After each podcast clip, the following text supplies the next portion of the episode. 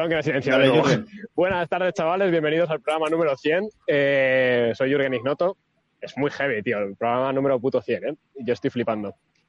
Pero bueno, yo estoy ahora mismo en Italia, en Nápoles. No sé si lo veis, es acojonante la vista esta. Esto fue España, amigos. Y, y nada, por si hay que zurrarse y tal, pues yo me he traído una Churro, que es una, una cerveza típica de aquí de Italia. Pues eso, una de zurrarse y tal. Que espero que no me toque zurrarme aquí porque la gente bastante macoy por estas zonas. Pero bueno, eh, si hay que, habrá que.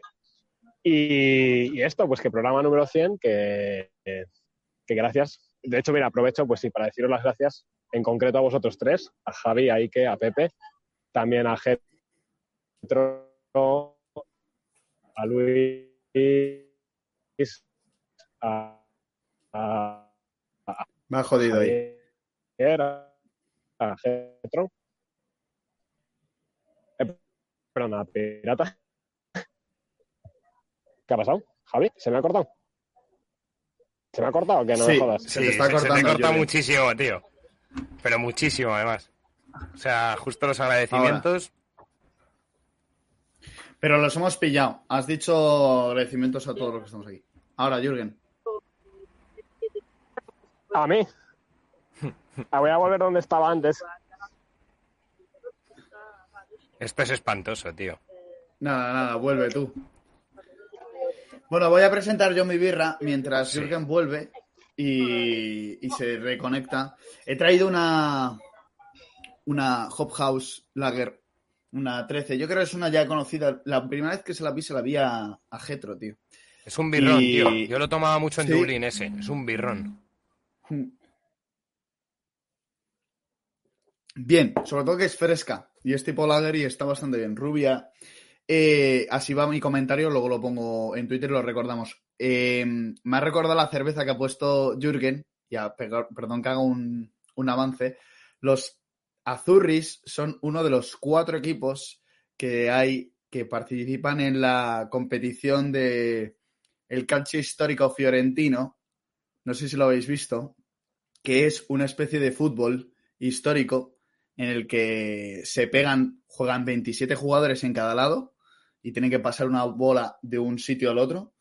Ya es un deporte como antiquísimo, es el tipo de calcio es de, la época del Renacimiento. Y se, y se lían a, puños, tío, a muerte. Entonces, se llaman los Azurris unos, que son los que suelen ganar y son van de azur con un traje así bastante del siglo XIV, XV, muy chulo. Y, pero todos tienen, todos los equipos, las escuadras tienen nombres además como de Santa María de la Croce, eh, San Giovanni del no sé dónde. Son las cuatro iglesias así más, más importantes de Fiorentina. Bueno, ahí va el comentario si queréis buscarlo en YouTube y veis alguna cosa. ¿Y que tú qué tienes? Perdón, estaba Yo tengo, aparte de un fin de semana muy jodido, una falta de pelo brutal. Lo que tengo es eh, un litro y medio porque, porque estoy muy, muy tontorrón. Tengo una botella que guarda el frío. Eh, quito la marca para no, porque no nos pagan la publicidad. Y, y, nada, hoy yo, con todo el cariño del mundo, no puedo seguir bebiendo alcohol. Sería una falta de responsabilidad brutal para mi edad y para todo. Así que. Para yo creo que Jorge. Sobre todo, cabrón. Sí, para el hígado sobre todo. Eh, yo creo, Jorge, no sé si va a presentar algo. ¿Estás accesible, Jorge? ¿Nos va a presentar Javi, va a presentar Javi, ah, que yo no sé si Javi ha, presentado su cerveza o es que a mí se me ha cortado ahí. Pues que Javi presente su cerveza y que siga. Sí, bueno, lo primero voy a dar las gracias, lo primero a Ángel Duff, que acaba de hacer una donación de 20 euros. Muchísimas gracias, Ángel. Además, nada más empezar, o sea, todavía no hemos hecho ninguna tontería y ya nos habéis pagado. Así que para mí ya el programa está hecho. No, eh, bueno, lo primero también yo dar las gracias, aprovecho como a Jorge nos ha escuchado tanto, doy las gracias por los 100 programas a todos los que lo habéis hecho posible, los de aquí, por supuesto, y los que estáis al otro lado. Eh, me he traído una Fruit Session IPA que se llama Pedalina y me hace bastante gracia porque como vamos a hablar de violencia, esto está bastante relacionado, ¿no? O sea, no hay día que... Bueno, la violencia y las pedalinas van muy relacionadas. Y además es una birra de octavo arte, de una... He sacado bastantes de ellos de Segovia. Es una cervecera de Segovia que se llama Octavo Arte, que hace birras muy guapas. Traje unas, si os acordáis, de los comuneros, que tenían una de Juan Bravo, de Padilla tal. Guapísimas y les tengo mucho cariño y me cae muy bien esta gente. Así que bueno, aquí va la pedalina, la acabo de probar y bueno, no podía esperar otra cosa, se llama Fruit Session IPA y sabe demasiado a frutas. O sea, está buena la birra, pero sabe mucho a fruta. Y luego voy a decir que se ha preocupado por mi IFUM, que me ha preguntado si hace mucho calor en la terraza. Efectivamente hace un calor de cojones, pero está bastante fría, así que voy a intentar aguantar la, tertulia con esta cervecita. Dicho esto, eh, voy a presentar lo que decía Jorge. Lo hemos anunciado por Twitter y por Instagram, ya habéis participado bastantes, de momento van 46 participantes.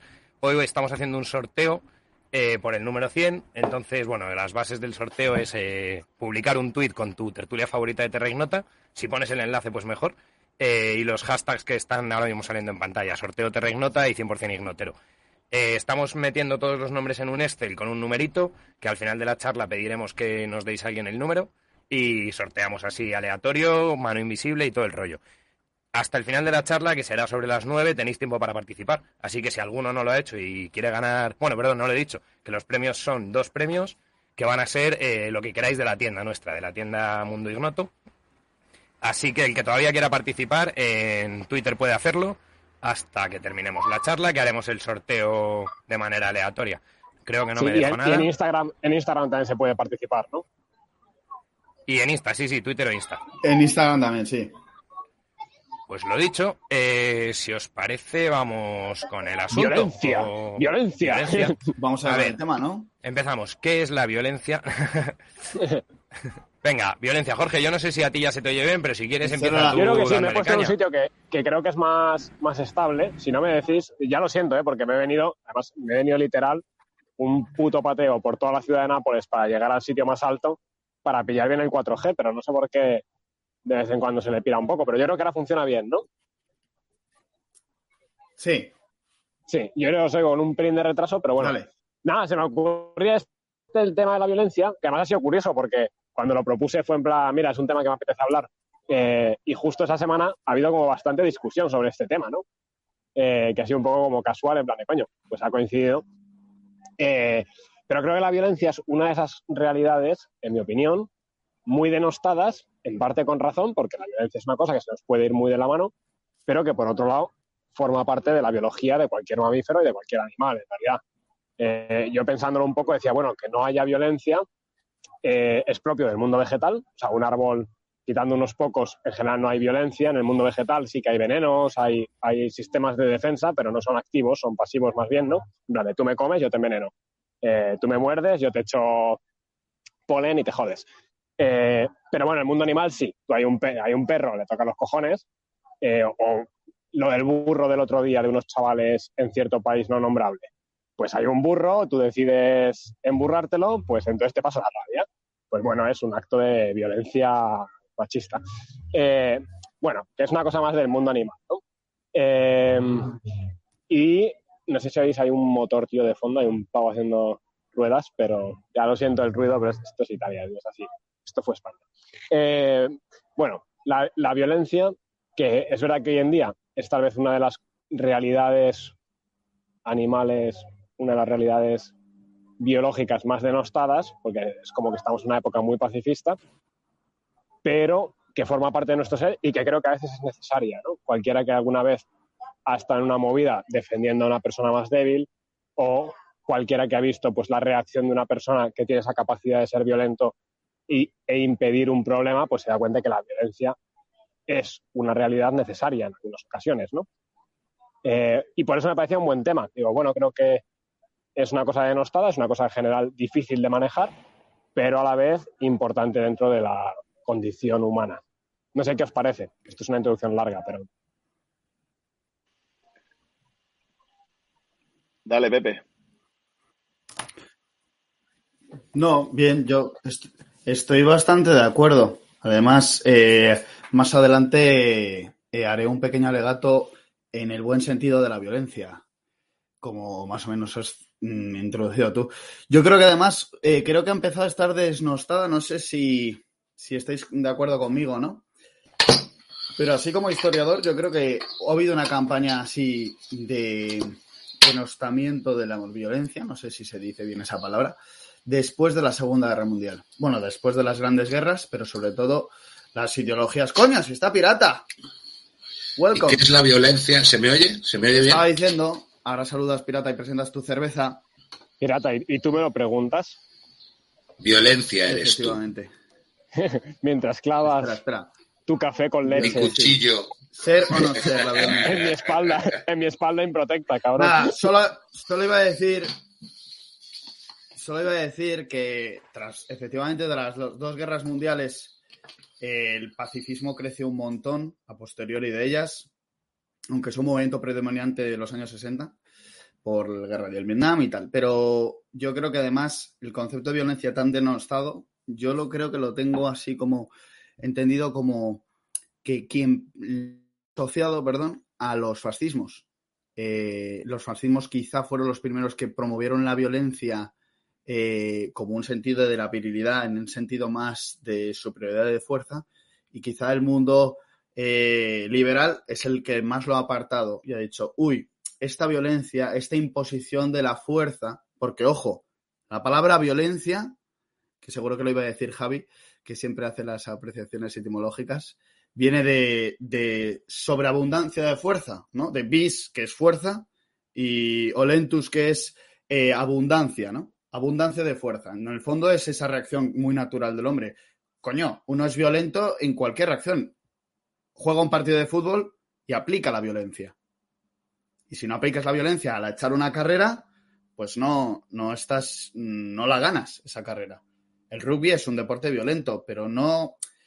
Eh, hoy en día lo tenemos denostado la violencia en ese sentido. Y quizá creo que ha habido una campaña de desnotación de la violencia después de la Segunda Guerra Mundial y después eh, de, los, de la caída de los fascismos, ¿no? Como algo muy asociado a esa ideología y algo que la violencia es opresora, la violencia es algo muy... Eh, ojo, el feminismo como lo vincula mucho al hombre masculino opresor que aplasta a la mujer. No sé si estáis de acuerdo con este análisis mío, así bastante de la manga de puta madre que me he sacado, pero, pero, ojo, eh, de destruirlo. Si tenéis cojones. si te parece primero, perdona, eh, Raúl, si te parece presenta, saluda. Estás silenciado. Lo, sé, darme, darme mis tiempos, por favor. Open. Pongo aquí a repartir palos, ¿eh? No. Eh, no, yo no estoy de acuerdo. Hola chicos, he llegado, tarde. Cómeme los huevos tú, calvo. Esto no va bien. Aquí vamos a acabar a leche, pirata. Vamos a acabar a palos, ¿eh? Os lo digo. Menos mal que hay una eh, pantalla entre nosotros. Espera, espera, espera. ¿Sabes lo que mejor? Que por ahora, tal y como estamos empezando, me recuerda a un Terra Ignota de los comienzos a muerte. O sea, problemas técnicos, llegamos tarde, uno se conecta después, el otro se queda colgado. Los tiempos programas, tío. ¿Recordáis? Cuando me quedaba colgado yo siempre. Sabéis que un español no llega ni pronto ni llega tarde. Llega cuando tiene que llegar y me he traído rapidito. Bueno, mi café descafeinado, pero hoy es que estamos a cuarenta y tantos agua, chicos, agua del grifo, fresquita, de la fresquera. ¿eh? Bien. No estoy de acuerdo, Pepe. Arar es violento. Yo creo que si has arado, sabes que campo. Arar, si has arado, sabes que es violento. O sea, sabes que en general va bien, la tierra está blanda, de puta madre, y de repente hay una, una roca que dices, me cago en la puta esta, la saco pero vamos, la saco sí o sí. Y empiezas a darle... No, no me has entendido, no me has entendido, pirata. Claro, claro que no te he entendido, pero era por tocar los huevos. Venías a decir que ah, todo lo que sea implica, o sea, todo lo que implique eh, meterle una fuerza o meterle algo eh, demasiado fuerte puede ser violento. No, no lo es, joder. Jugar al fútbol no tiene por qué ser violento. Violento era Pepe. Pepe era violento, Messi no. No, no. Violencia es sobreabundancia de fuerza. Es el momento en que el hombre como animal tiene que hacer un exceso de su fuerza para superar un obstáculo. Eso se aplica hoy en día, lo aplica un deportista, lo aplica una madre para evitar que su hijo no meta los dedos en el enchufe y reaccionas violentamente. ¿No? y eso no es malo en sí. ¿Perdón? Eh, eh, Javi decía que sí. ¿Está de acuerdo Javi en eso? O sea, yo, bueno, es que por un poco lo que suele pasarnos, ¿no? Por definir como los términos, yo creo que la violencia es una cualidad, sin más, y quizá de lo que estamos hablando como lo, que, lo negativo sería, en mi opinión, la agresividad, no la violencia. O sea, creo que no es lo mismo algo violento que algo agresivo. Lo agresivo es lo que agrede, ¿no? Entonces, eh, la violencia mala es agresividad y la violencia en sí misma es, lo que yo creo que es un poco lo que dice Pepe, es algo, sí, de fuerza sobreabundante. Me gusta esa definición, al fin y al cabo. O sea, creo que, bueno, violenta la naturaleza es violenta, pero la naturaleza no es agresiva, pero es violenta. De hecho, yo creo que hay lo que lo que tú has dicho agresividad, yo creo, yo lo llamaría como violentar. Que ahí es cuando hay un abuso de fuerza. Y para que haya un abuso de fuerza, hay una, hay una persona que tiene un estatus superior a otro. Hay un débil y hay una persona que es predominantemente fuerte. Ahí no hay una abundancia de fuerza, que es esa violencia en ese sentido latino de la palabra que hemos dicho de bis y olentus, sino de un abuso de la fuerza que hay. Ahí es cuando hablamos de esa agresividad mala que has dicho tú en esa palabra. Yo lo veo así, lo diferencia así. Y creo que sería un marco interesante porque al final, claro, eh, estableces cuando eh, una reacción violenta es moral y cuando no. Podríamos decir. También, también lo que lo que yo iba a decir también es que aparte la violencia no siempre es física, ni solo es física. O sea, eh, digo, más allá de la etimología, ¿no? Y más allá de la definición, eso, yéndote a de dónde viene la palabra, al final, cuando hablamos de violencia muchas veces es me siento violento o eh, una reacción violenta, aunque no sea física, pues yo qué sé, una mala palabra o simplemente el ponerte incómodo de manera tal, eso también es una forma de violencia. Esto ya sé que es adoptar un poco el lenguaje progre, pero realmente creo que es así. O sea, aunque me joda meterme en este berenjenal, existe la violencia no física, ¿sabes? Sí. Oye, y del triple que me he marcado acerca de... Pero si estamos de acuerdo, perdón, Pepe, en que implica un uso de la fuerza. Puede ser una fuerza psicológica, puede ser una fuerza. Un uso o una, una, amenaza de uso, a lo mejor. O sea, es que efectivamente, también... sí, efectivamente. Pero bueno, que implica la fuerza, ¿no? Que la violencia y fuerza están muy relacionadas. Sí, sí, yo en eso sí que empezaría por ahí, vamos. Es una, una, un mostrar la propia fuerza, bien sea en acto o bien sea en potencia, decir, oye, no me toques los huevos, que te la llevas, o no me toques los huevos, que psicológicamente te reviento. O, o te destruyo la carrera profesional, lo que sea. Pero que hay una. mostrar la fuerza, bien en activo o bien en, potencial, para decir hasta aquí, ¿no? Y mira, hace una... Sí, hace una reflexión Aladín también, abundando. Aladín es me gusta mucho. Siempre, no la he leído todavía, pero siempre su reflexión. Pero dice, dice algo muy bueno, tío. Dice, la violencia es hacia personas y hacia las cosas lo que se aplica es la fuerza, ¿sabes? Eh, de hecho, en nuestro derecho se regula así y es violencia en las personas o fuerza en las cosas. Entonces, la sobreabundancia de fuerza no es violencia si se aplica a algo y es violencia si se aplica a alguien. Y me parece que esa distinción es bastante apropiada. No sé cómo lo veis esto, pero para mí eso cierra un poco también el debate, ¿no? O sea, preguntaba a la gente por el chat. Y mover, eh, abrir un tarro de pepinillos y decía pirata y arar, bueno, pues no, todo eso no es violencia, todo eso es fuerza. efectivamente. Aunque, vale, pero... perdonar, yo sí lo relaciono con la con la violencia. O sea, creo que hay un uso de la violencia. Obviamente no es una violencia legal y no es una violencia moral, pero que sí que hay una especie de virtud que es saber la fuerza que tienes y saber a veces superar la fuerza que normalmente tienes para superar obstáculos, que tiene mucho que ver con la teoría clásica de la virtud de la fortaleza, que es lo del, lo del bote de pepinillos. No lo puedo abrir, una polla, esto por mis cojones lo abro. Y entonces, sí, pero, pero eso no es violencia, es fuerza. Sí, es fuerza, pero bueno, que creo que está relacionado con la violencia, de decir, bueno, sabes encontrar esa fuerza que te falta en, una especie de uso de la violencia. Obviamente no es una violencia legal o moral, no estás haciendo daño a nadie, estás haciendo una cosa buena, que es abrir una caja de pepinillos, que tampoco sé para qué la quieres abrir, la verdad, está mejor cerrada, pero, pero que yo sí lo relaciono con la violencia y con la, con la fortaleza como virtud, que hablaremos después. Sí. Yo creo que durante, el programa, durante todo el programa de hoy vamos a hablar de la violencia que todo el mundo reconoce fácil, que es te meto. Y te meto y ya está. Es la violencia física. Podemos también, podríamos hablar, yo, a mí me parece muy interesante lo de la violencia no física, ¿eh? porque muchas veces nos pensamos que las palabras no hieren y muchas veces hieren muchísimo más que un, que un palo. Me va a costar, no me riñáis, pero me va a costar mucho decir, no decir hostia hoy, ¿eh? O sea, no me riñáis, por favor. Y, y, yo creo que, la violencia no física, la, verbal, también es importante. Pero va a pivotar el, programa en, en cuándo hay que aplicar esa violencia, cuándo es necesaria. Eh, os había estaba escuchando antes, eh, estuvo muy interesante el debate del otro día de, en Twitter de a mí me gustó bastante de, de cuándo, eh, si, el catolicismo, ¿no? O sea, un buen católico tiene que aplicar la violencia o no, me pareció muy interesante. Yo creo que vamos a pasar por ahí. Que está bien lo de la esa, ¿eh? No, no, pero eso, eso va a entrar, eso va a entrar en el examen seguro, vamos. Sí. Vale, yo lanzo una pregunta, os lanzo una pregunta eh, ahondando en este tema. Eh, el mantra de la violencia es el último recurso que salió eh, dentro de lo que ha dicho Pirata, ¿no? Em, la violencia es el último recurso. A mí me hace gracia porque yo creo que la violencia no es que sea el último recurso, sino que es en el fondo un recurso de emergencia, en ese sentido, ¿no? Por eso, aplicándolo además, como ha dicho Javi, según el marco que dice Aladín y su flautín, eh, violencia con las personas, el ejemplo que he puesto antes de una madre, si tú ves a tu hijo que está metiendo los dedos en, en el enchufe, no vas a ponerte a convencerle a tu hijo pequeño de que no meta los dedos en el enchufe. El, el último recurso va a ser pegarle un bofetón. No, vas directamente y la apartas. Y si hace falta apartarle con fuerza, se aparta con esa fuerza, ¿no? No sé qué pensáis vosotros en ese sentido. Yo sí estoy de acuerdo, en general, sí, en general, o sea, luego la casuística es muy distinta, pero ¿qué es el último recurso? Sí. Lo que pasa es que hay muchas situaciones en la vida en las que el último recurso necesitas en 0,3 mm, segundos.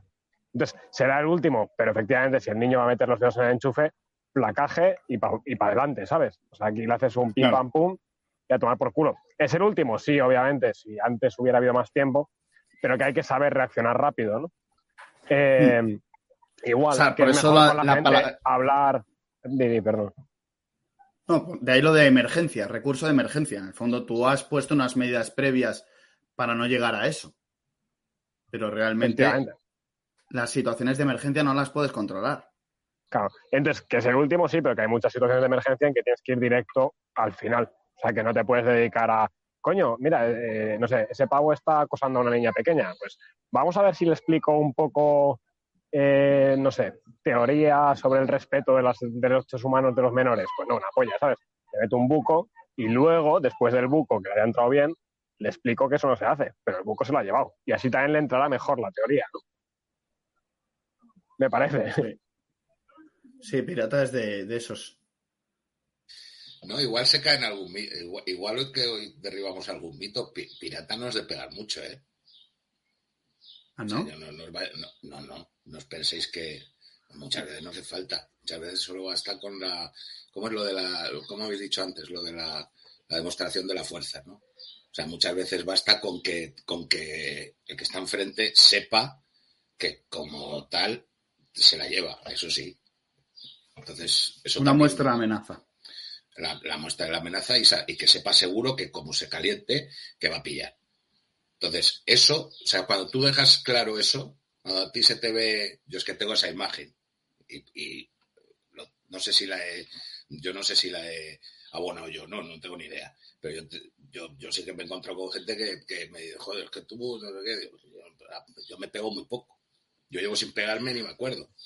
¿Sabes? Pero bueno. Pero sí que. Eso muchas veces se evita. Semana y media. Muchas veces se evita. ¿Cómo se llama? Cuando me he pegado yo con nadie. Pregunto, muchísimo, semana y media, dos semanas. Igual un poco más, tres. No, yo te estoy hablando de. Al que calzaste en Valladolid, al que calzaste en Valladolid a la salida de. Cuando encontraste el curro, lo contaste en Twitter a la salida de no te quería pagar. No, no, no, esa, eso fue, tenía yo, ahí tendría yo 18 años o 19, no tenía más. Antes de ayer hoy, hoy no nos podemos ir de aquí sin contar nosotros alguna algún chascarrillo cada uno de esto. Ya, yo la última vez que he ejercido ¿eh? la violencia, la última vez, yo, yo, te la cuento ya, la última vez que he ejercido la violencia ha sido porque he engatillo del cuello. Espera, espera, que consulte el abogado. Que no pasa nada, hombre me quitó la máquina, me quitó la plataforma, encima me la quitaba todos los putos días, me la dejaba sin carga y llegaba yo a las 8 de la mañana y me... porque yo jugaba por la mañana y, la usaba por la mañana y llegaba por la tarde y me la llevaba y me la dejaba sin carga y llegaba yo por la mañana y no la podía usar porque no estaba cargada. Solo dije dos o tres veces y a la, tercera o la cuarta por pues, el gatillo de pescuezo y ya está. Pero vamos, que ni siquiera le pegué. O sea, le cogí, le puse un poquito así contra la pared y ya está. Y al día siguiente oh sorpresa, la máquina estaba cargada. Fíjate por dónde, ¿sabes? Pero vamos, que no, no hizo falta más. O sea, que a veces funciona, a veces es necesario. A veces es necesario y casi, y casi siempre funciona, y si no te funciona a ti, le va a funcionar al otro. Es decir, si yo soy muy. Si yo fuera del otro palo, ¿no? Que los hay, sabéis que los hay que tienen la mano muy larga. Bueno, pues llegará un día en que se encuentren con alguno que la tiene todavía más larga y le va a meter la de hasta atrás. Y, y le va a servir también a ese, para que vea y que diga, uff, ostras, que igual no se puede ir así por la vida, ¿sabes? O sea, que también le va a servir. Siempre que hay una como, siempre que hay una confrontación. Eso es como muy larga, ¿no? O sea, me parece muy larga. No, no está, aunque no os creáis que es larga. No me salen los números. Con la tecnología actual no es posible. No, ahora en serio, una amenaza en el fondo, pirata, tal y como lo has dicho, es una violencia psicológica, porque tú estás haciendo una eh, demostración de esa fuerza de manera preventiva y lo que estás haciendo es intimidando violentamente, psicológicamente a esa persona para que, eh, amigo, si entras en esta discoteca a hacer el gilipollas, que sepas que tienes este morlaco traído de Bulgaria que te va a poner al ron, ¿no? Eso es una manera de, pero, pero no, la, estás ejerciendo, la estás enseñando. Tú cuando pones, ¿Por eso? pones al morlaco este que dices en la Ergo, estamos hablando, si pero si estamos asumiendo de que la violencia es una abundancia de fuerza, hay una violencia contra las personas que es física y hay otra psicológica. La física es aplicada, la psicológica es mm, mediante eh, una amenaza, podríamos decirlo, esa demostración de fuerza, de sobreabundancia de fuerza, es poner un jodido antidisturbios que está ahí para decir, oh, ojito, que aquí eh, ponemos las cartas sobre el asunto. Lo que pasa es que lo tenemos totalmente asumido, esa violencia. Yo, y, no, pero bueno, creo que es un marco interesante. Pero es que esa, esa violencia. Lo tenemos totalmente asumido. no, no, no es, no es solamente una discoteca. Si lo llamamos violencia. ¿eh? o sea, digo, digo, pero que el mero hecho de la policía que vaya armada visiblemente, ya estamos en el mismo escenario. ¿eh? O sea, muchas veces lo que, vamos, yo que sé, cuando paseas por Madrid, tío, y estás en pleno barrio de Salamanca, ¿sabes? Un barrio tranquilísimo, y en la puerta de la embajada italiana ves dos guardias civiles con ametralladoras, o sea, literalmente con ametralladoras, no con pistolas, ya estás sintiendo eso mismo que has dicho tú del morlaco de la discoteca, estás sintiendo lo mismo, en plan, bueno, pues aquí no se me va a ocurrir liarla, ¿no? Entonces, en el fondo, eh, yo creo que eso es un poco lo que decíamos antes, la violencia es, es algo natural, yo creo que Jorge ha usado la palabra biológico, pero vamos, natural, biológico, eh, que nos acompaña y socialmente hay unos niveles de violencia que se toleran, de hecho se suele hablar ¿no? del monopolio de la fuerza por parte del Estado y todo eso, y todo eso se representa pues en la policía, en el ejército, etcétera, y aunque no esté operando efectivamente ese policía, ese militar, no está disparando en ese momento, pero sabes que tiene un arma y sabes que ejerce la violencia si es necesario. Y esa mera amenaza es suficiente para moderar tu, tu manera de, comportarte, ¿no? De alguna manera. En algún momento, Javi, podríamos sacar el tema del monopolio de la violencia del Estado. ¿Qué os parece eso? Porque a mí sí me gustaría, no hace falta, bueno, si queréis abro ese melón ahora, pero yo una cosa que he visto en el mundo latino, en el Mediterráneo moral, es que, en principio, la norma general es que el monopolio de la violencia la tiene el Estado. Sí, estamos de acuerdo, pero se entiende que hay una epiqueya, es decir, hay una excepción a la regla que es cuando hace falta ahora y ahora no están las fuerzas de seguridad del Estado, cualquiera puede usar la violencia en aras del bien. Del bien común. Creo que eso se entiende, ¿no? O sea, tú ves por la calle a un mostrenco pegando a un chaval y tienes el derecho de meterte en medio, protegerle y lo que pase estarás cubierto por la ley, ¿no? Porque se entiende que no puede llegar la policía. En los países nórdicos, al menos en Finlandia, eh, ocurre que cuando la gente ve un crimen, no se atreve a meterse en medio. La gente no se atreve a pararlo él mismo porque te puedes llevar una denuncia como hagas algo al agresor. Entonces, ahí el monopolio del Estado es literalmente monopolio. O sea, es un bueno, monopolio Yo creo que es mejor cortarlo antes que, seguir dejándole intentarlo. Como tú hagas algo, ¿no? que hagas algo a la, la o sea, llevará una denuncia, gente no activa silencia, silencia, Sí, le, le silenciado, pero no. Es que ah, como va con retraso, ah, aunque le silencie, tarda en silenciarse. Se está lanzando, ta, ta, Eso es lo único que puedo hacer, es quitarle. Y es una putada, pero es lo único que puedo hacer, tío. Se nos ha caído O sea, acabas de aplicar una violencia. Sí, he tenido que aplicar la violencia en este caso. Lo siento, macho. Fraternal. Eh, violencia fraternal. Esto es increíble, joder. Ha abierto un melón bueno. A ver, de hecho también se, eh, en el derecho también se recoge la legítima defensa, ¿no? O sea, por supuesto.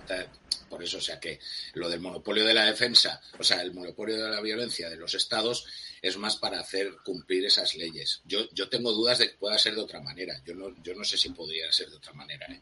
O sea, el Estado necesita, eh, para garantizar el orden, para garantizar el, cumplimiento de las leyes, necesita tener esa violencia. Porque va a haber, va a haber personas o grupos de personas que no, la, que no, lo, que no lo vayan a respetar. Y, y, llega un momento que cuando hay una contienda de la que sea, llega un momento en que, la, que si no se resuelve, aparecerá la violencia, porque eh, debe, una de las dos ideas va a tener que prevalecer. Aquí podemos poner un millón de ejemplos. Cualquier guerra, podemos, cualquier guerra civil, eh, lo que ha pasado en Cataluña, cuando hay una huelga, eh, hasta dónde puede el Estado permitir la huelga, hasta dónde permite las vallas, hasta dónde permite una, un, piquete hacer una hoguera o pegarle fuego a un, contenedor. Todo eso tiene que estar más o menos regulado y, no es que esté aceptado, es que creo que no hay, yo no encuentro otra manera de hacerlo, vamos, no, sé si no sé si puede haber otra fórmula. No, bueno, es que además esto está en el propio inicio de la sociedad, esto lo hablamos, ¿no? En el programa que hablamos sobre el, el de Patria Nación Estado, ah, no, el del lobo para el hombre, que está en el mismo inicio de la sociedad, vamos, una de las teorías clásicas de formación de la sociedad es precisamente esa. O sea, se establece el monopolio de la fuerza y eso es lo que genera la creación de sociedades. Y no al revés. O sea, no es que primero se genera la sociedad y de ahí derive el monopolio, sino que alguien se arroga el monopolio y alrededor de ese monopolio de la fuerza y de la violencia es donde se genera la sociedad. ¿Sabes? O sea, que yo creo, vamos, que no es que no se pueda hacer de otra manera, es que no existiría una sociedad si la violencia no queda regulada y la manera de regularla, al menos primaria, desde luego es que alguien ejerza el monopolio y naturalmente ese alguien suele ser el más fuerte de la manada, o sea, como los lobos, como los monos o como los leones, vamos. Prefiero que al final somos mamíferos, que tampoco somos tan distintos al mundo animal al que mencionaba Jorge al principio del programa.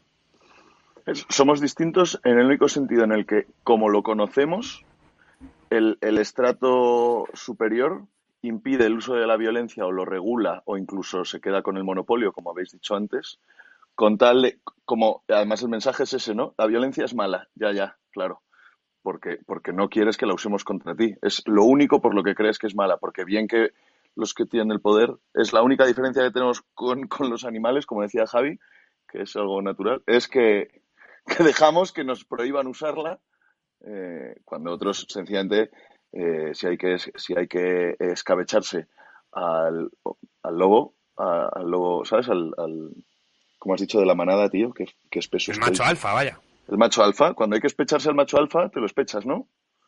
Pues aquí lo que pasa es que cuando hay que especharse al macho alfa, tienes a un millón de personas diciendo, ¡Ah! no, la violencia, no, la violencia como último recurso, no sé qué, tal cual. Y digo, pero si la están ejecutando contra ti desde hace semanas, meses y años, o sea, no, ya está, que me desvía un poco de lo que decía Javi, pero como lo has comparado con los animales. No, no, pero bueno, pero está, yo creo que al está muy bien traído, Ike. Eso lleva al final a que la diferencia con los animales para mí es la ética. O sea, nosotros tenemos la capacidad de pensar sobre esto, no solamente actuar o ejecutar, sino pensar cómo actuamos, cómo ejecutamos, o incluso si queremos no actuar o no ejecutar, y eso se llama ética.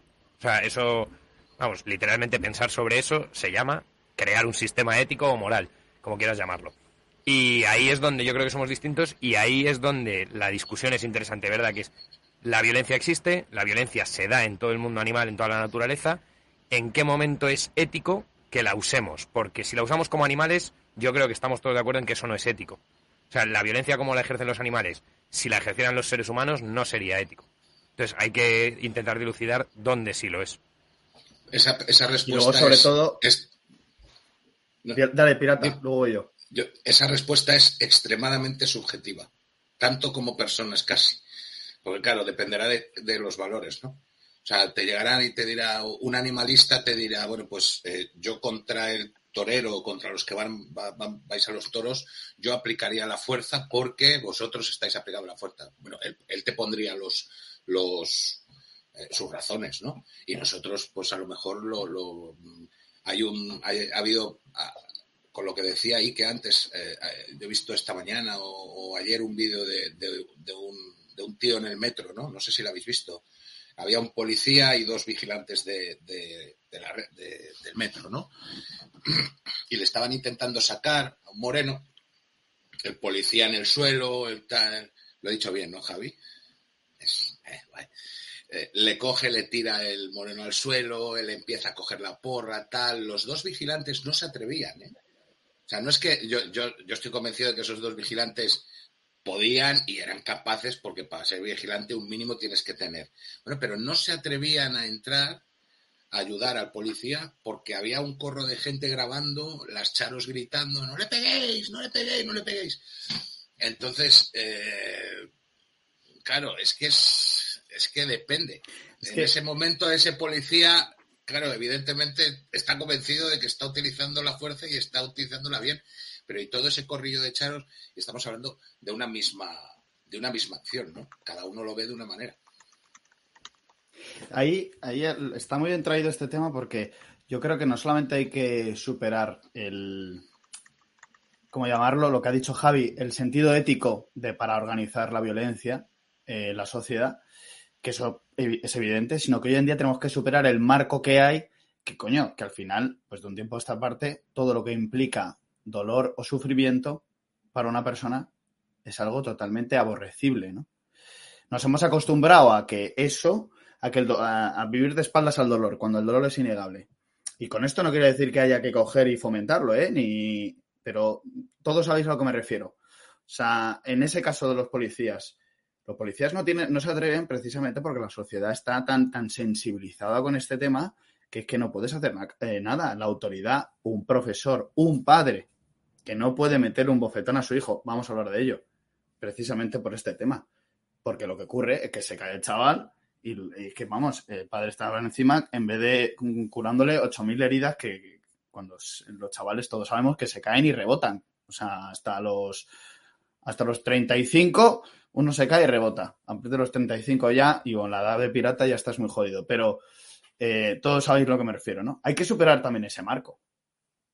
Claro, pero es que eso y yo creo que lo han dicho también por el chat, lo estaba comentando alguien, eh, tiene mucho que ver con también lo que ha comentado Jorge antes de las, de las sociedades protestantes, que allí el monopolio de la violencia es realmente monopolístico, o sea, solo lo ejerce el Estado. Y yo creo que élites y...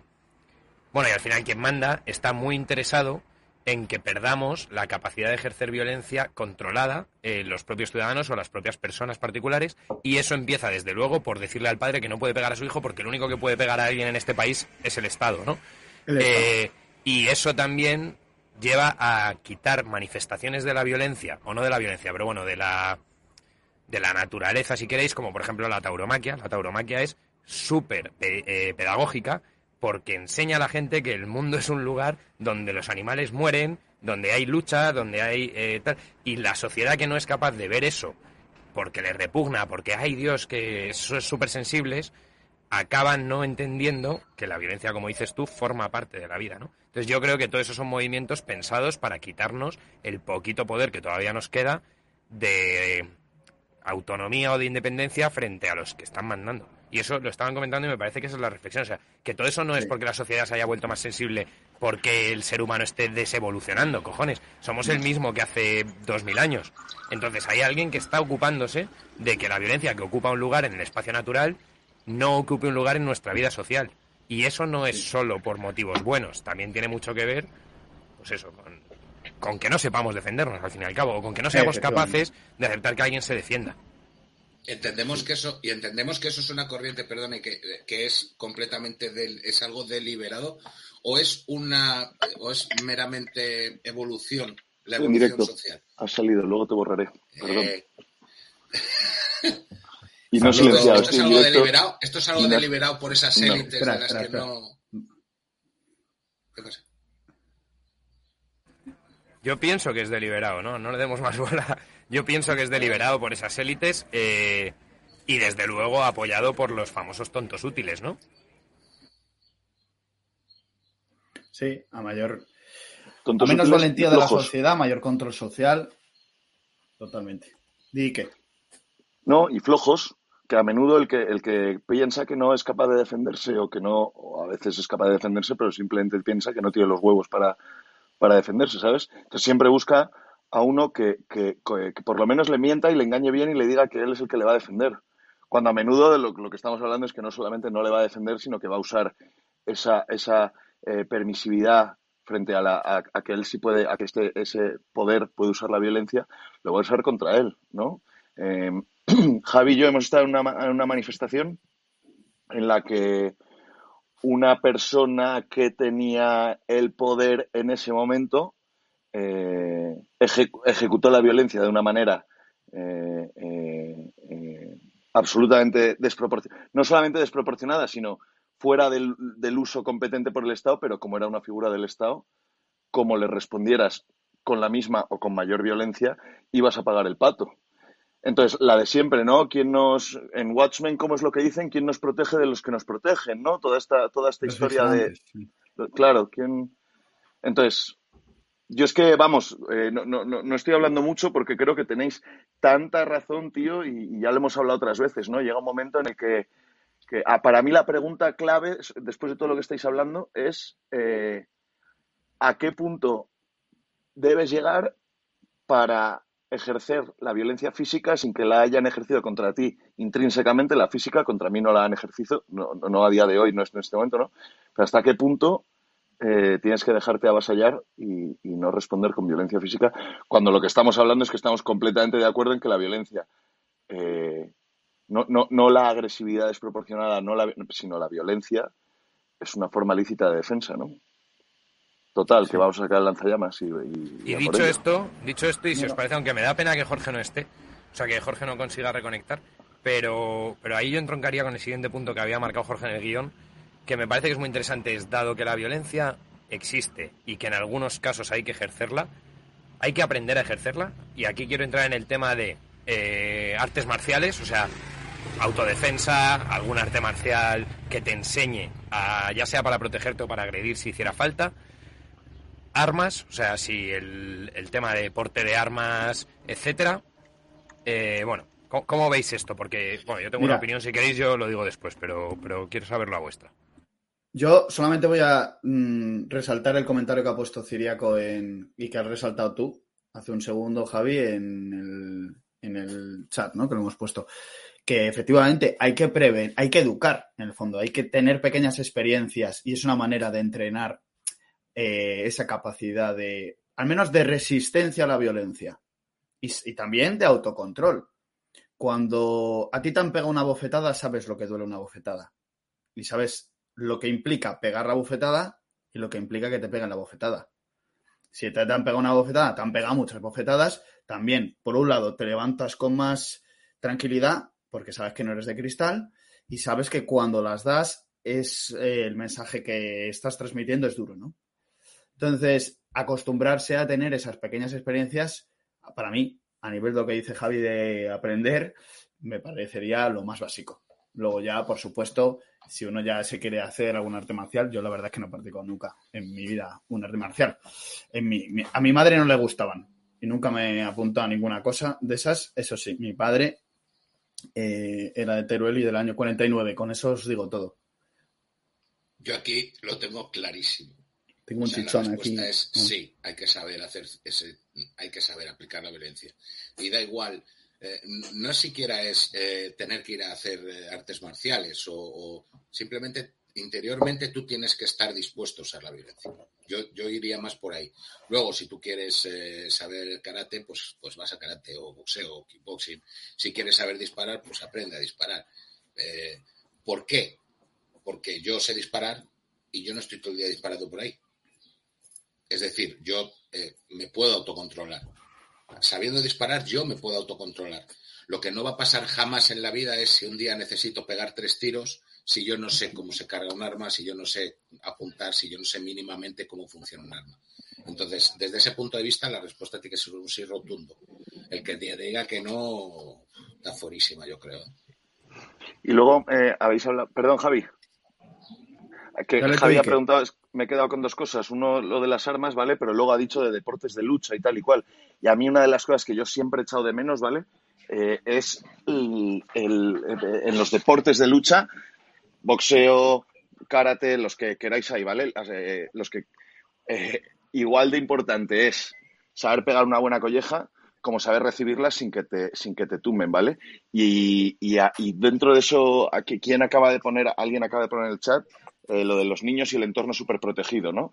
Eh, lo de siempre. Yo no quiero inflar a mi crío a tortas, pero recibir tortas es la más básica de las lecciones y de las primeras que nos tienen que dar en la vida. Te van a caer. Entonces, creo que un deporte de tortas, cuando además es un deporte, ¿no? Que normalmente son mucho más legales, honrados, honestos, leales, cuando eh, aprenden que lo primero que haces es te das la mano, te haces, no sé, el karate, ¿no? Te haces, te das la mano, te, te rompes la cara y al terminar te abrazas con el tío porque, quiero decir, me parece un, creo que eso, bien enfocado, lo de siempre, ¿no? Puedes educar así un tarao o también puedes educar en, en, recibir tortas, en, en darlas, en, en, lo que duele, en que no te tumben, en que, o sea, que, que dentro de, de, de, todo esto a mí me, yo siempre me he arrepentido, vamos, todo el ejército, ¿no? Acaba de decir pirata, ¿no?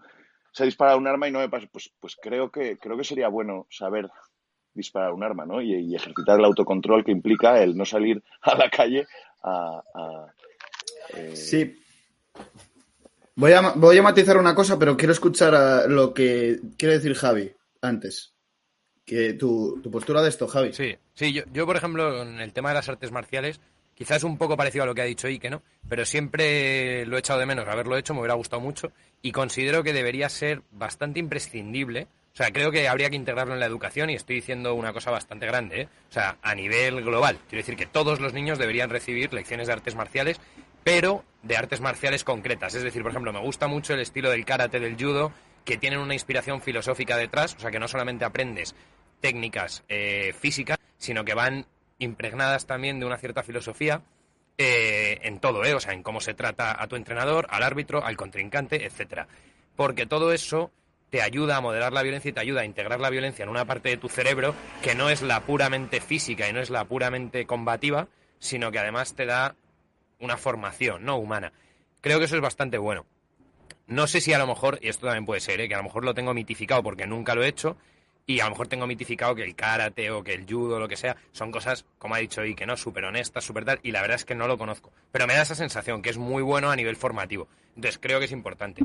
Me pasa un poco lo mismo con el tema de las armas. Obviamente no creo que los niños tengan que usar armas, pero hay un vídeo que se hizo viral eh, en Twitter y tal de un niño de 4 o 5 años en una convención de armas en Estados Unidos que pillaba una R-15, o sea, un puto fusil de asalto y el tío lo desmontaba, lo montaba, lo cargaba y apuntaba, ¿no? Y era un niño de 4 o 5 años. Y la gente se llevaba las manos a la cabeza. Buah, este niño no sé qué, qué peligro tal. No, todo lo contrario, ese niño es el que no es peligroso. El que es peligroso de cojones es el niño que no sabe cómo funciona una R15 y tiene uno en casa.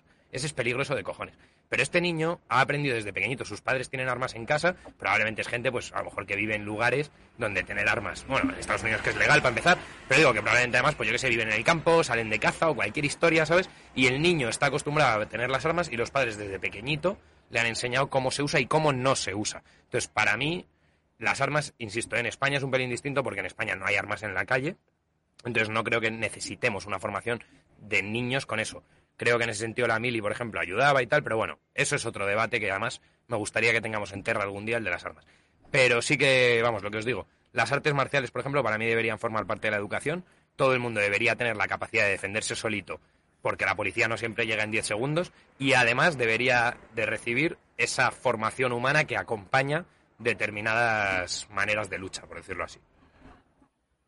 Yo lo que iba a decir en cuanto a matiz de esto es que comparto lo que dices tú, Javi, pero en tanto en cuanto a esas artes marciales lo que le enseñen es eh, esa virtud de la fortaleza, que en el fondo no, no es un medio eh, exclusivo, para entrenarte la virtud de la fortaleza hay mil maneras para poder hacerlo.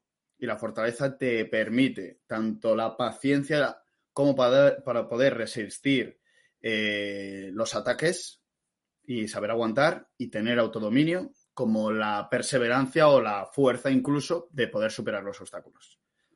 Entonces, en ese sentido, luego, claro, tú estar preparado para saber defenderte, pues sí, te cualifica. Pero no sé si yo lo pondría a ese nivel educativo, la verdad.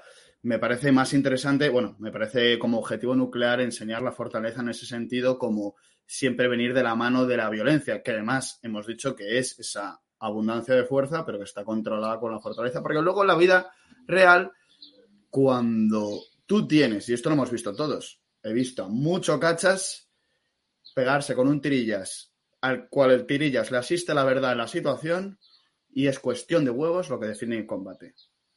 El tirillas, si le echa huevos porque Mm, su causa interiormente es más justa, o lo siente así, lo percibe así, moralmente va a vencer. os, voy a contar un os voy a cortar un secreto, un truquito.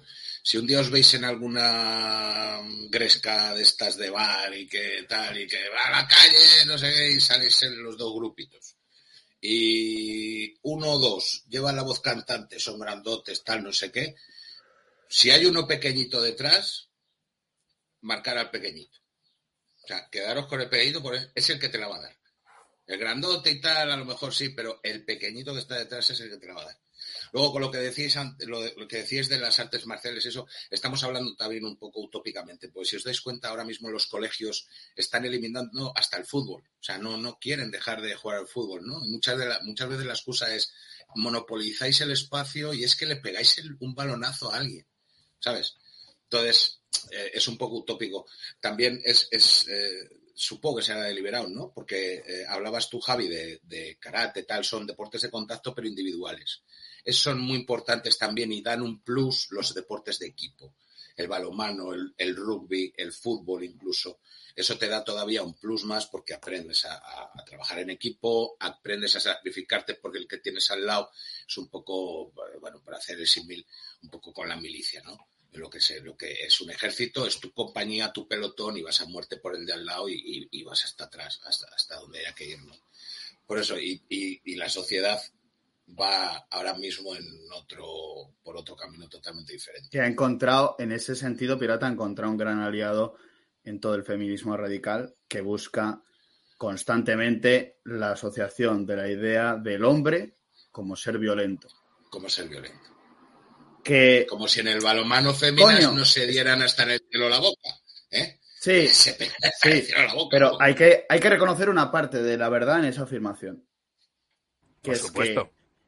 Hombre, el hombre es el que ha, ha, sido, mm, ¿cómo diría la palabra? no? Es el que ha protagonizado o tiene el, sí, la potestad o la ha tenido así siempre a lo largo de la historia de la humanidad de esa abundancia de fuerza que estamos diciendo.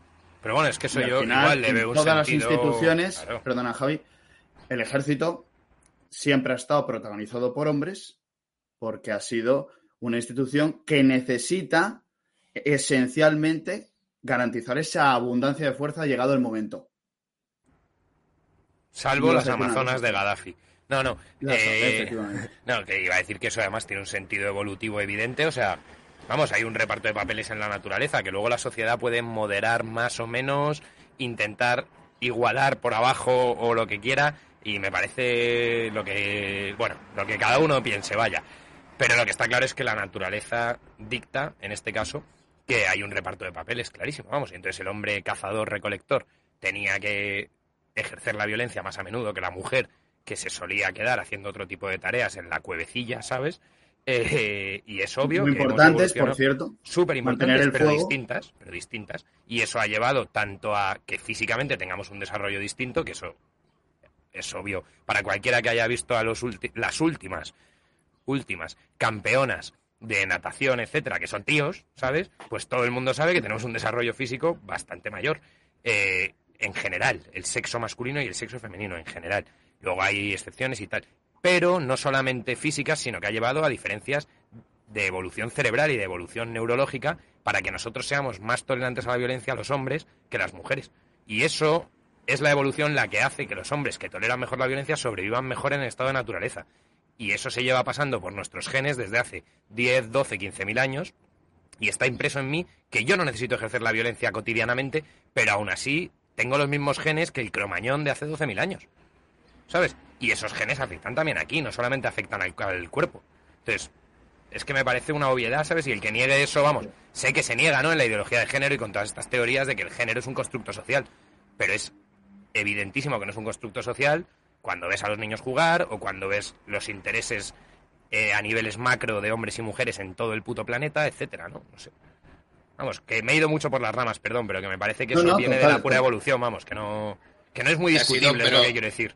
Te ha sido porque te encanta decirlo de que las mujeres a la cueva. eso te encanta a ti. no, no, sí. No pasa nada. ¿eh? Cuentas con todo mi apoyo, ¿eh? Pero es lo que hay. O sea. Pero que es que además eso no es nada malo. O sea, lo que me ha gustado es el aporte de Pepe de que eso no es nada malo. ¿sabes? Sí. No, y sobre todo que, que, que luego, sobre todo que vamos, o sea, la fortaleza de una mujer es innegable en, otros mil aspectos que superan al hombre, vamos. Pero este, esto, pasa, esto pasa también. yo creo, y esto lo hemos dicho en Terra Ignota, perdón, y acabo con esto. Eh, yo lo único, la única cuestión así que asumiría como posibilidad de diferencias de sexos, más allá del binario, hombres y mujeres, es que hay hombres, hay mujeres, y luego están las madres.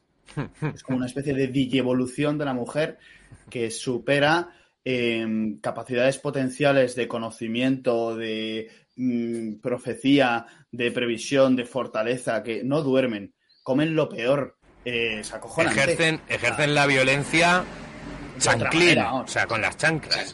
Bueno, sí, sí, o sea, yo he visto en el pasillo chancletas voladores eh, pillar, Perfecto, ¿no? en plan boomerang, tú que les vuelve a la mano, Esconderte salir de la habitación de juegos, porque tenías que estar estudiando, esconderte tras la esquina del pasillo y que la chancleta hiciese ahí un giro de 90 grados y te diese igual en plan Tomahawk. O sea, yo eso lo he visto en casa porque, de. Porque estamos hablando de Cuquina. Porque estamos hablando de Pepe sabe que es cierto, tío. O sea, una de las personas que trajimos para hablar de la maternidad es así literal. Oye, ahora se me oye bien. Llevo como un idiota. 20 minutos buscando el mejor sitio y bueno, al menos las vistas lo valen. No sé si lo veis. De Booty y además parece que, sin retraso ni nada, o sea que estás genial. O sea que has mejorado como... Has entrado justo cuando estábamos hablando de la violencia de las mujeres, o sea que muy, muy adecuado para ti. Disculpa, que he bajado escaleras, pero creo que aquí es el mejor sitio que he encontrado de velocidad y tal. Pero bueno, pedir perdón, pedir perdón que, esto es una puta mierda, que ya lo siento. Faltaba, tío. Que hemos tocado justo hace un momento que a mí me interesaba también tu opinión, el tema de, de las artes marciales, las armas y todo esto, que lo pusiste tú en el guion, y estoy casi seguro que te va a apetecer soltar algo de esto. ¿Nosotros tenemos guion? Para empezar, solo se puede considerar arte aquella que sea marcial, ¿vale? Así para empezar. la música, eso es decadencia. O sea, si no implica. No. no, pues a mí el tema de las artes marciales, ah, ya poniéndome en serio, eh, me parece muy interesante como una forma de virtualizar, en el sentido de hacer virtud, la violencia. Es decir, creo que la persona que practica eh, cosas relacionadas con las artes marciales o con todo lo que sea autodefensa o uso de la violencia, lo que al final está ejercitando es conocer su propia capacidad de ejercer la violencia y aprender a controlarla. Y yo creo que ese es el puto punto de ser ser humano en relación con la violencia, que es saber que puedes, saber cómo se usa, saber aplicarla y saber controlarla. Y entonces ahí está un poco, en mi opinión, la clave. Eso se consigue con la mayoría de las artes marciales, básicamente todas menos el tai chi, que es, que es un puto invento, o sea que es mentira, no es, no es un arte marcial, es, no, de verdad, es, es al final hacer gimnasia, pero todas las demás, el taekwondo, el boxeo, el karate, el judo, eh, etcétera, no se me ocurre más. Eh, al final es un poco, la capoeira es distinto, es un puto baile. Al final está guapo, pero es un baile. Pero que lo que aprendes es un poco a controlar eso. Y yo creo que son muy útiles. Yo la verdad es que nunca he practicado ninguna en serio, pero sí que me parece muy útil para eso, para saber cómo se usa la violencia, qué, qué capacidades tienes y luego aprender a controlarla. Así es como lo veo yo un poco. No sé si habéis dicho más o menos. No me jodas que se me vuelve a cortar, me cago en la puta. No, no, no. No, no, se, Te oía, se te oía, pero bueno, sí, eh, has coincidido un poco. En, que al final el, conocer esa, esa el, tener esas técnicas, el saber pelearte y, el tener esa capacidad de ejercer esa violencia, te permite el llegar y controlarte y no usarla. Y lo que no te permite ya eh, usar ese tipo de técnicas es cuando nunca has hecho nada o, estás ahora tan imbuido en este buenismo que, claro, es que ya no es que sea pecado, es que es pena de muerte casi el ejercer, eh, el ejercer la violencia. Yo sobre todo, perdón, lo del buenismo, eh, voy a decir dos cosas. Una sobre el tema de las, de las artes marciales. Es verdad que ahora hablando en serio, no me parecen artes en cuanto comparación con la música, la pintura, los toros, etcétera. Me parecen artes en cuanto en cuanto craft en inglés, es decir, el saber hacer algo, o sea, el aprender a manejar algo, eso es más como una, un arte artesana, o sea, el saber usar. No es un arte en cuanto belleza, ¿no? O sea, es una perfección de la belleza. De pronto, de la vas a decir tu pirata, eh, recuérdame que acabas de decir, que me he liado. Ah, del buenismo. Que el buenismo, sí, sí, perdona, efectivamente, perdona. Perdona, es que con el buenismo a mí me parece que al final es la típica cosa de sociedades egoístas. Es decir, no saber pelearse, no saber ejercer la violencia es típico de individuos que no tienen gente eh, de la que se sienten responsables, que pueden ser hijos, pueden ser eh, amigos, pueden ser familia o puede ser tu puto vecino. O sea que yo me siento en responsabilidad de ser capaz de defender a mi, a mi vecino. Entonces es muy fácil ser, ser pacifista cuando eres un puto egoísta. Es decir, yo no tengo que defender a nadie, entonces yo no tengo que aprender a usar nada y ya que otros se encarguen del tema de defensa. Vale, de puta madre. Y el día que te encuentres a alguien atracando a otra persona, ¿tú qué vas a hacer? Ah, no, yo, yo no me meto en líos. Vale, pues vale, eres un puto egoísta. O sea, bien, me parece bien, pero es la salida fácil. Entonces queda muy bien el buenismo, pero me parece que es típico de gente que, que está sacada de la sociedad, es de parias, es de putos pringados, en mi opinión. Está mirando un pavo aquí, en plan, ¿qué dices, este tío? No, em- ¿Qué falta notas? Antes, de hecho, hemos estado hablando precisamente un poco de, de, sí, de cómo la progresía ha denostado todo el tema de la violencia. Y yo he hecho una referencia sobre todo a la palabra de violentar cuando hemos hablado al principio de esa diferencia entre la violencia buena y la violencia vana, que sería como ese abuso que tú ejerces cuando tú sí que estás cualificado o estás capacitado o tienes un conocimiento de sobra que puedes aplicar esa fuerza y sabes que la estás ejerciendo contra una persona más débil. Ahí a mí me parece siempre ya una alarma te tiene que salir de esa violencia que estás aplicando es inmoral totalmente. De hecho, es, habla Pero dices que la, violencia, la violencia contra una persona más débil. Yo no estoy de acuerdo. Yo creo que hay que saber usar la violencia contra una persona más débil cuando, por ejemplo, proteges a una más débil aún. Creo que ahí es la clave está de manera proporcional. En el momento en que tú te extralimitas de eso, ya te estás pasando y tiene que salir una alarma. Ya no es una violencia eh, humana. De ninguna de las maneras. Me parece que es una. Depende, depende, de quién estés, depende de quién estés defendiendo, Pepe. Tú y yo hemos pegado a gente en el colegio, vamos a hablar claro, eh, porque, porque hacían bullying a gente mucho más pringada. Entonces, en plan, bueno, éramos menores, esto ya ha prescrito todo. Eh, entonces, oye, pero, tú, eh, chaval, al que tienes te una fuerza. refiriendo nos sí. ¿Cómo, cómo? ¿De qué te estás refiriendo? Que, no, que nos podíamos, nos podía reventar igualmente. O sea, al final estamos hablando de que era una cuestión de un año. O sea, no hmm. es. No ha habido sí, de fuerza. está, Hombre, sí, yo creo que sí. O sea, vamos, para, para poner las cosas en contexto tienes a un chaval de un año menos que está haciendo bullying a un tío que es un puto pringao. Que era un chaval de booty, pero que era un pringao. Y entonces está pasando mil pueblos. Mira, ¿a qué jode esto? Sí, pues esto es lo que tú estás haciendo a los demás. Entonces, como sigas, yo te voy a joder la vida. Te sobreexcedes, pero, usas más fuerza de la que él tiene. Sí, pero, ahí, pero defiendes a una persona creo que es necesario. pero, pero ahí, ahí hay que distinguir, o sea, la violencia que uno está habilitado o legitimado para ejercer no es la que el otro ejerza también, porque eso es la venganza, ¿sabes? La violencia que uno está legitimado para ejercer es la que sea necesaria para que el otro cese en su comportamiento. Entonces, independientemente de lo que haya iba hecho, ahí, yo, iba a eso, ¿eh? Yo iba a eso. No, o sea, no, bueno, a lo mejor sí, pero no es exactamente lo que estabais diciendo, o al menos no es lo que se está entendiendo, yo creo porque, o sea, tú tienes que hacer lo que haga falta para que esa persona deje de hacerlo, independientemente de que lo que haga sea muchísimo o poquísimo. Tú tienes que ejercer tanta como sea necesaria para que cese. Eso es la proporcionalidad. O sea, la proporcionalidad que se aplica cuando se habla de legítima defensa, por ejemplo, o de estado de necesidad, ¿no? Acaba, acaba, Javi. No, no, Jorge, Jorge, por favor. Acaba, acaba. No, sí, ya lo he ah, dicho. estamos en la misma línea. O sea, yo lo decía en, contra, en contrapunto a lo que está diciendo Pepe de la proporcionalidad, de que no te puedes pasar mucho por encima de la fuerza del otro. Y yo ahí no estoy de acuerdo, te tienes que pasar lo suficiente para que el otro pare de agredir a, un tercero. Entonces, si tú tienes mucha más fuerza, pero es que eso es la una amenaza fuerte. Claro, sí, pero no. estamos de acuerdo. Tiene que parar. tiene que hacer... tiene que parar y le tiene que quedar claro que no puede volver. O sea, y entonces ahí ya, eh, ahí Javi, lo tuyo cojea. ¿Por qué? Porque si tú aplicas una proporcionalidad estricta, o sea, bastaría con que eh, consiguieras que lo dejara de hacer. Es decir, eh, un tipo le está cogiendo, le está pegando a alguien, tú le haces una presa, le agarras fuerte, tal, con que le saques de ahí, tú ya has hecho ese primer objetivo que es, no, deja de pegar a este, ¿no? No, no, no, no, no, interesante. No, perdón, perdón. Es que estás, o sea, estás reduciendo una agresión, por ejemplo, en el caso que han comentado ellos, que es un caso de bullying, ¿no? Que es una agresión recurrente, la estás reduciendo a una agresión espontánea en un momento concreto. Entonces, sí, si le haces una presa, en ese momento le deja de pegar, pero tú lo que quieres no es que le deje de pegar en ese momento, es que le deje de hacer bullying, se me ha quedado la cerveza, es que le deje de hacer bullying en general. Entonces tienes que aplicar este la fuerza necesaria para que deje de hacerle bullying como concepto en total, no en este momento. Entonces la presa no me vale. Pero, Javi, ve por la fregona porque su mujer ya no hay, va a aplicar violencia. Ahí ya no hay proporcionalidad.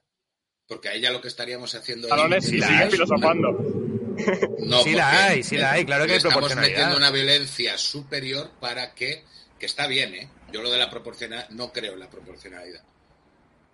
Pero, pero que, el concepto es lo mismo. No, es, que, lo mismo. O sea, es que yo. Bueno, yo comparto lo que dice Javi totalmente. Yo simplemente quería explicar la diferencia porque hay mucha gente que cree que la proporcionalidad es hacer lo que el otro está haciendo. Y eso no es proporcionalidad en derecho. Hablo de derecho y quería explicar esto porque es una confusión muy típica. O sea, la gente te dice, claro, es que la legítima defensa, si el otro saca un cuchillo, tú puedes sacar un cuchillo. Si el otro una pistola, tú una pistola. No, mira, eso no es proporcionalidad. Eso, o sea, ni se, ni se asemeja a la definición de proporcionalidad que da el derecho y que se entiende que la ética y todo esto, que es de la que se supone que bebe nuestro sistema, permite o legitima la violencia, insisto, no en el mismo nivel que, el, que la contraparte, sino en el nivel que sea necesario para parar su agresión. Eso es una definición. No estoy diciendo que esté de acuerdo o no, pero bueno, además estoy de acuerdo. Sí, sí, yo, estoy totalmente con Javi. Pero bueno, y que luego hay que tener en cuenta que cuando dos eh, usan la violencia. dale, Javi, dale. Javi. O sea. No, Ike, Ike, acaba, acaba. Tú entras en mi casa. Tú entras en mi casa con mi señora con un cuchillo. Se está cayendo, Jorge, se está cayendo. Se te, vuelve, a caer. Ike, dale tú, dale tú. Dale tú mientras, Ike. Dale tú, Ike. Em, que el principio básico de la violencia cuando dos la ejecutan entre sí o la usan entre sí, ¿vale? Es eh, y me voy al caso que, lo estaba pensando ahora, no, no, no, en una guerra, ¿no? O sea, cuando decimos lo de a nivel teórico, cojonudo, a nivel práctico, el que gana la guerra es el que usa más violencia contra el otro. ¿Justifica eso? ahora sí que me exagero. ¿Justifica eso que Estados Unidos lanzara las bombas en Hiroshima y Nagasaki? No sé si lo justifica, ¿no? Efectivamente, lo que dice Pepe es a ver hasta qué punto eh, la violencia podía saber parado la guerra con esto, con esto, con esto, pero al final el que gana o es Nelson Mandela o Carol Boitigua o cuando dos están haciendo violencia, la gana el que la, da siempre un punto o varios por encima del que la está usando contra él. ¿Sabes? A mí, es... Eh, perdona, pero es que el caso de las bombas atómicas para mí es paradigmático y que sirve mucho, mucho para, debatir esto. ¿eh? Porque es que tiene muchísimo recorrido. O sea, en principio, claro que es una aberración, ¿no? Todo el mundo eh, en frío piensa, joder, ¿cómo vas a meter ahí una bomba atómica? Te has cargado 75.000 a la vez. Bueno, bueno, veríamos a ver, ¿no? Habría que echar cuentas a ver eh, si en esas bombas atómicas eh, qué habría pasado, si, si de verdad tú quieres, Estados Unidos quería invadir Japón, qué hubiera pasado mandando y, con la misma estrategia, ¿no? De ir saltando de isla a isla. Estaban viendo que cada vez que se acercaban a, a Japón, las batallas se recrudecían, había muchos más eh, muertos, se estaba, se estaba instando a suicidarse a la población civil. O sea, no es tan fácil, ¿eh? Y luego, por rizar más el rizo, ¿cuántas vidas salvan esas dos bombas atómicas eh, de cara a haber enseñado a los rusos lo que tenían los americanos? No sabemos si esas dos bombas si los rusos habrían parado donde pararon. O sea, quiero decir, cuando, se, cuando entramos ya a valorar lo de las guerras, la Primera Guerra Mundial y la segunda es otro ejemplo paradigmático. Alemania eh, se la deja como se la deja y la Primera Guerra Mundial, su término se convierte en un, en, un alto el fuego hasta que empieza la segunda. Ya, a mí, me da, a mí te, entiendo, pero que me da mucho miedo justificar el, el uso de bombas atómicas contra civiles. No, no me voy a inventar el número porque no me acuerdo, ¿vale? Pero el hecho de utilizar bombas atómicas en civiles entiendo que serían miles, no sé si 10.000, 75.000 o 250.000, no me sé la cifra, ¿no? Pero del mismo modo que antes estaba diciendo. más bien 250, 300. Pues eso. Entonces, a lo que voy es que igual que antes estaba justificando que un principio de la violencia es... 300.000,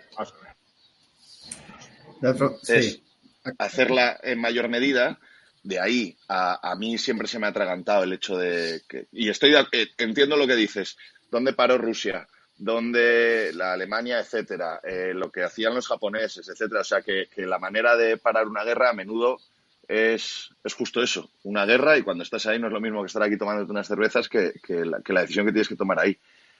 Pero, macho, los que fueran 250.000 personas tirar las bombas y... No, pero así se terminó la guerra. Ya, joder, joder. No, no, eh, no es terminar, es que cuando ellos, es, un argumento americano, evidentemente, ¿eh? pero su argumento es, si yo tengo que ir de isla en isla y tengo que invadir Japón, mm, se me van a ir un millón de los míos. De los míos, un millón. Y de los suyos, imagínate, que ya, ya antes, ya, es, que, es que estaban instando a la... Em, ellos no se iban, no se querían rendir, estaban eh, matando a sus propios civiles para que no se rindieran. Entonces, si echas cuenta, lo hemos dicho muchas veces, lo de poner a la Armada en, el estrecho, es que es un poco lo mismo, ¿no? Que, hay que hay que apretar el botón ¿eh? en aquella época, no ahora en eh, casi 100 años después hablando es mucho más fácil, evidentemente. Y hay que estar allí, hay que apretar el botón o hay que coger y, hay que decir, no, la armada allí. Bueno, claro. sí, pero que, por eso por eso intento buscar, y te dejo Pepe, por eso intento buscar un equilibrio entre, creo que en el momento en el que hay violencia entre dos bandos, personas, lo que quieras, en el momento en el que hay... O sea, yo, yo creo, eh, soy de los que lleva años ya eh, defendiendo, habiendo llegado al punto que, y pienso, eh, hay que ser práctico, ¿eh? En la teoría cojonudo, pero hay que ser práctico. Ejecutando la violencia, la ejecuto siempre un punto por encima, pero de ahí a efectivamente justificar casi cualquier cosa, por eso intento encontrar un, punto medio entre cuando hay violencia, yo quiero ganar, pero dos bombas atómicas, lo que decía Pepe, ¿no? Joder, ¿cuándo paras? ¿Cuándo paras la, la, la proporcional? La proporcionalidad, Cuando hay un abuso de violencia, el... Claro. Es que yo, o sea, me parece un poco complicado, complejo hacer eh, un análisis de lo de la guerra moderna con este tema de la violencia, porque para empezar, lo que tú has dicho eh, y que tú no se aplicaría en todas las guerras modernas. Por mucho más violencia que apliques, no implica que la ganes. En Vietnam, los americanos aplicaron muchísima violencia que lo aún así, que los del Vietcong fueron en tela y la perdieron, ¿no? Entonces, creo que es complejo, pero sí que para entender, o al menos lo que, ha dicho Javi, la proporcionalidad. Yo creo que está el límite de lo que cuando es abuso, cuando ya te estás ensañando con, o sea, que tú, el ejemplo que ha puesto Pirata, ¿no? Sí, por salirnos un poco también del tema de la guerra, por esa complejidad. Tú ves a esa persona que está atracando a otra y tú le retienes, pero claro, ahí tú haces ese exceso de fuerza para retenerle, y estás aplicando, no estás aplicando una proporcionalidad, te estás reteniendo con mucha fuerza, le estás aplicando eh, una retención dura precisamente para prevenir que el tío continúe. Ahí hay una proporcionalidad y hay. Ahora, que una vez le tienes en el suelo, tú ya coges y lo que haces es dedicarte a meterle puñetazos, ahí ya. No, es para que no vuelva, ¿no? Como un poco las películas americanas de que parodiaba el monologuista Goyo Jiménez, ¿no? En plan de, coño, que, viene el monstruo, le pegaba con un palo y salía corriendo y, seguía ahí, coño, remátalo, ¿no? Lo hemos pensado todos cuando ves una puta película de estas, De todos modos. ya que lo tienes en el suelo y ves que Yankee no, sale corriendo porque va a buscar a Susan. Pero, joder, eh, ahí en ese sentido estaría aplicando bien la proporcionalidad. Tú lo has retenido, tal. Yo no sé cómo reaccionaría, ¿eh? Si veo un puto monstruo persiguiendo a mi familia.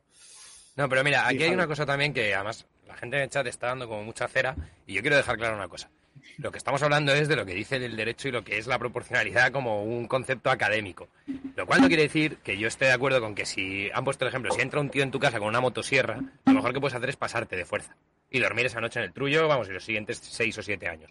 Me parece de puta madre, yo haría lo mismo. Pero eso no me vas a convencer de que es proporcional. Lo que yo estoy diciendo es lo que dice el derecho y lo que dice la academia, la definición concreta.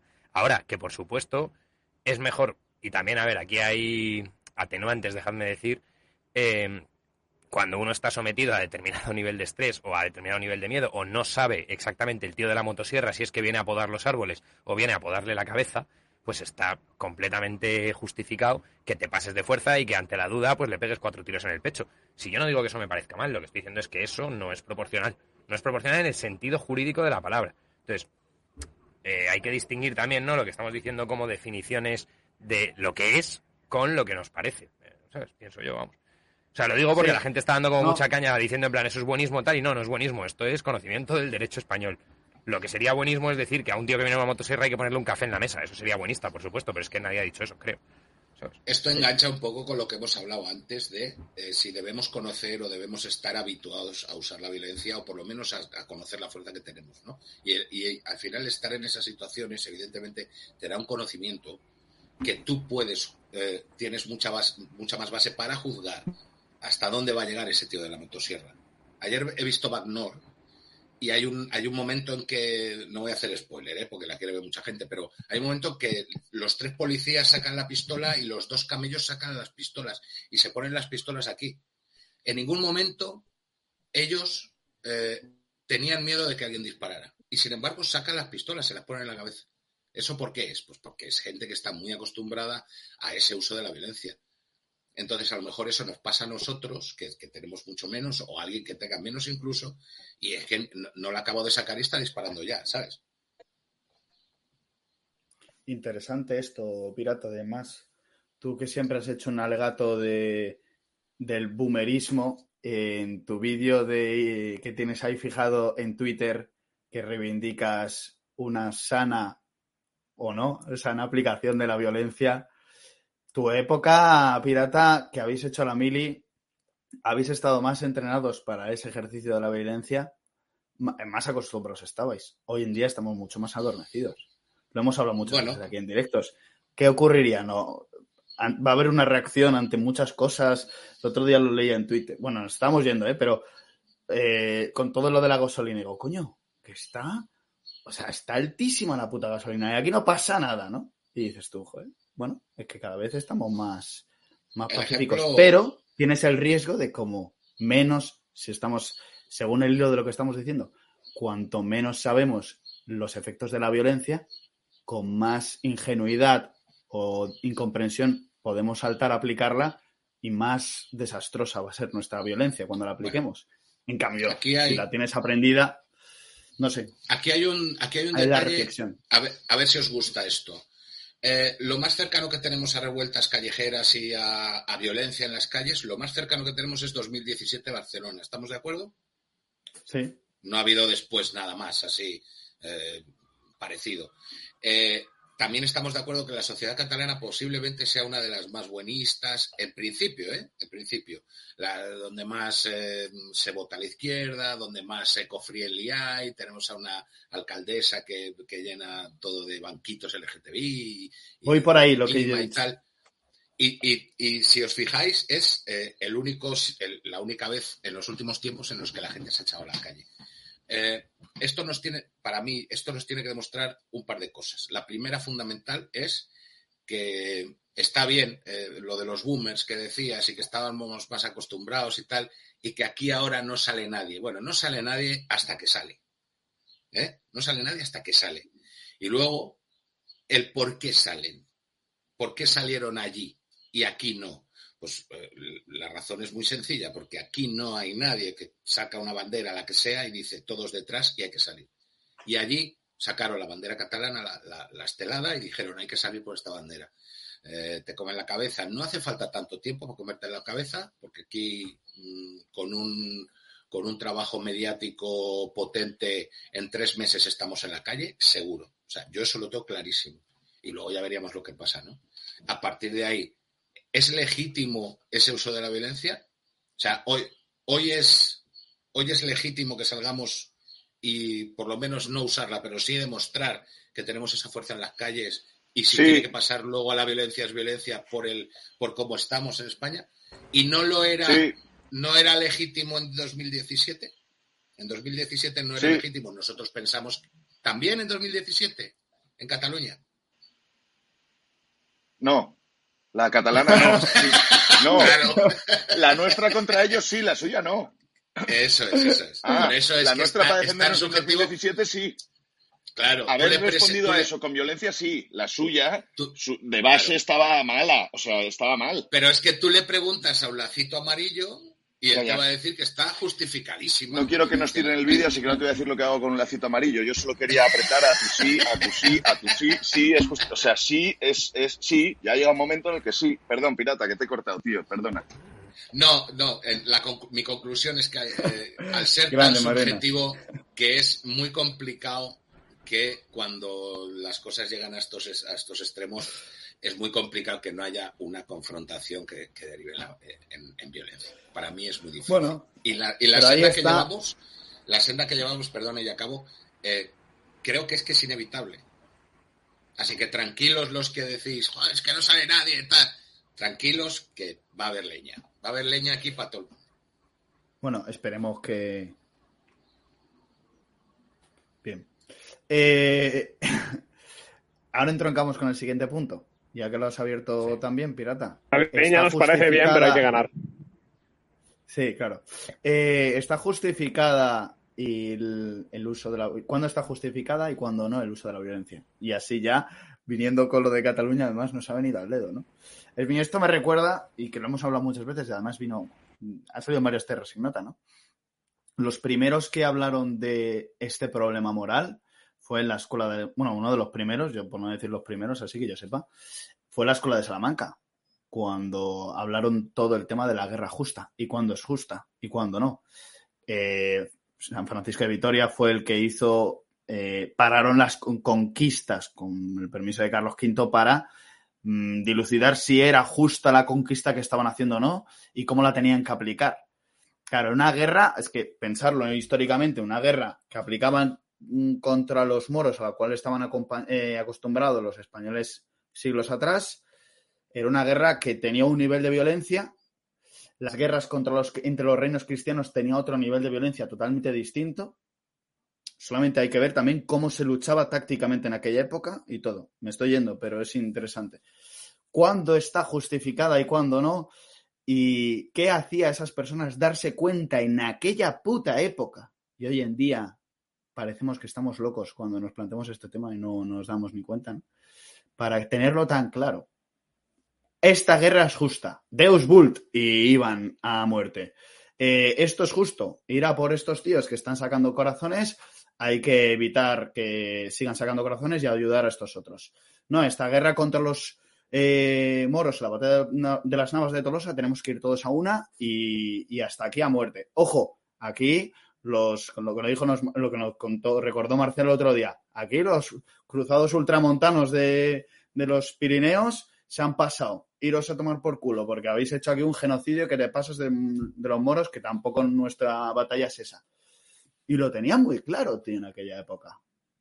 Y tampoco era una guerra tan violenta como la que estamos hoy en día, ¿eh? Porque Pero también estaban, no, estaban, muy mediatizados también en ese aspecto, a su nivel.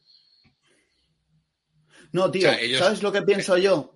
Que tenían mucho más clara lo que era la verdad, tío. O sea, yo creo que al final lo que más te justifica la aplicación de la violencia es que cuando te asiste la verdad. Y cuando en ese sentido que hay un convencimiento moral de la conciencia de aquí debo aplicar una, la violencia por esta verdad, yo la aplico y ahí sí que hay un hay una, una mayor conciencia. Lo que pasa es que hoy en día, como no hay verdad siquiera por este relativismo, te salen efectivamente una gente en Cataluña totalmente enloquecida y una desescalada de tensión brutal que por cualquier cosa saltan de una manera, ¿no? No sé si me he explicado con esto que he dicho al final, pero podéis eh, rebanarme el pescuezo. Yo es que, perdón, perdón, eh, no te he escuchado nada, pues estoy un poco flipando porque ha empezado Mazo Peña en el tweet, eh, como 150 personas, y están diciendo raid de Infoblogger tal, Infoblogger sé quién es, pero no sé qué es un raid, creo que es como que nos ha mandado Mazo Peña y entiendo que es algo bueno, así que bueno, supongo que tenemos que dar las gracias a Infoblogger y, pedir perdón por no haber como reaccionado como se supone, que no sé cómo es. Supongo que sí, hombre. Hay que darle las gracias y decirle que se venga un día. O que nos Eso también, las gracias y mandarle una invitación. Así que eso, no sé, toda la gente que habéis entrado por Twitch, eh, bienvenidos y supongo eso, que, esto como que nos obliga a mencionarlo o algo así. Por eso la peña estaba diciendo en plan, no os dais cuenta de que hemos entrado tal. Pues perdonad. Eh, yo me acabo de dar cuenta y estaba, estaba flipando un poco. funciona. Sí, tú, pero, pero un segundo, esa ah, está en el chat. Sí, es como que han desviado... Claro, desvían a la gente pues hacia el nuestro. Entonces, aprovechamos para dar las gracias a Isaac y mandarle la, la pullita de que cuando quiera venir aquí está invitado, oye. Sí, pues perdonad a todos porque yo ah. también estaba flipando, estaban, estaban subiendo los estos. Eh, os voy a confesar además que había escrito a Javi por detrás preguntándole si esto era un troleo. Lo primero que he pensado es que nos iban a trolear y nos iba a caer eh, mierda. Así que lo siento a todos por los que habéis venido porque yo estaba, estaba pensando que veníais aquí a, armar la gorda. Bienvenidos, gracias a, Isaac. Eh, perdón, podemos seguir porque esto ha sido ejercer la violencia de una manera bastante agradable, la verdad. Pero bueno, seguimos, eh, seguimos del, tema, tema, de violencia, ¿se me oye bien? Sí. Te escuchamos, vale. A ver, tema regicidio. Vamos, ya que, ya que en España, en España igual de repente empieza a hacer falta, tema regicidio, tiranicidio, follarse al de arriba. ¿Qué os parece? ¿Cuándo es necesario? ¿Y es necesario o no es necesario en algún país que ocurra algo? Esa es mi pregunta. Que empiece que quiera. Fue necesario en el 36 y seguramente va a ser, bueno, aparte de necesario, fue inevitable en el 36 y seguramente vaya a ser necesario y vaya a ser inevitable en 2023, 24, 27, cuando sea.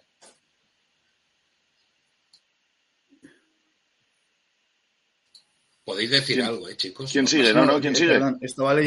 yo, soy, yo soy bastante partidario de, de, regicidio, vamos, creo que, no, creo que está totalmente justificado, vamos, el regicidio, el tiranicidio sobre todo, está completamente justificado, vamos, es, la, es de las pocas maneras que tiene la sociedad de protegerse eh, ante una tiranía cuando no puedes cambiar las cosas porque, por ejemplo, la democracia se demuestra que no funciona o porque no existe directamente ni la opción de participación pública, la única participación que se puede ejercer es violenta y es ya sea una revolución, ya sea un descabezamiento del régimen, etcétera. Vamos, es que no le veo ningún conflicto ético, o sea, como que ni me lo tengo que plantear. Pero yo no tengo dos posturas y, no, bueno, voy a decir una de... No, no, sí.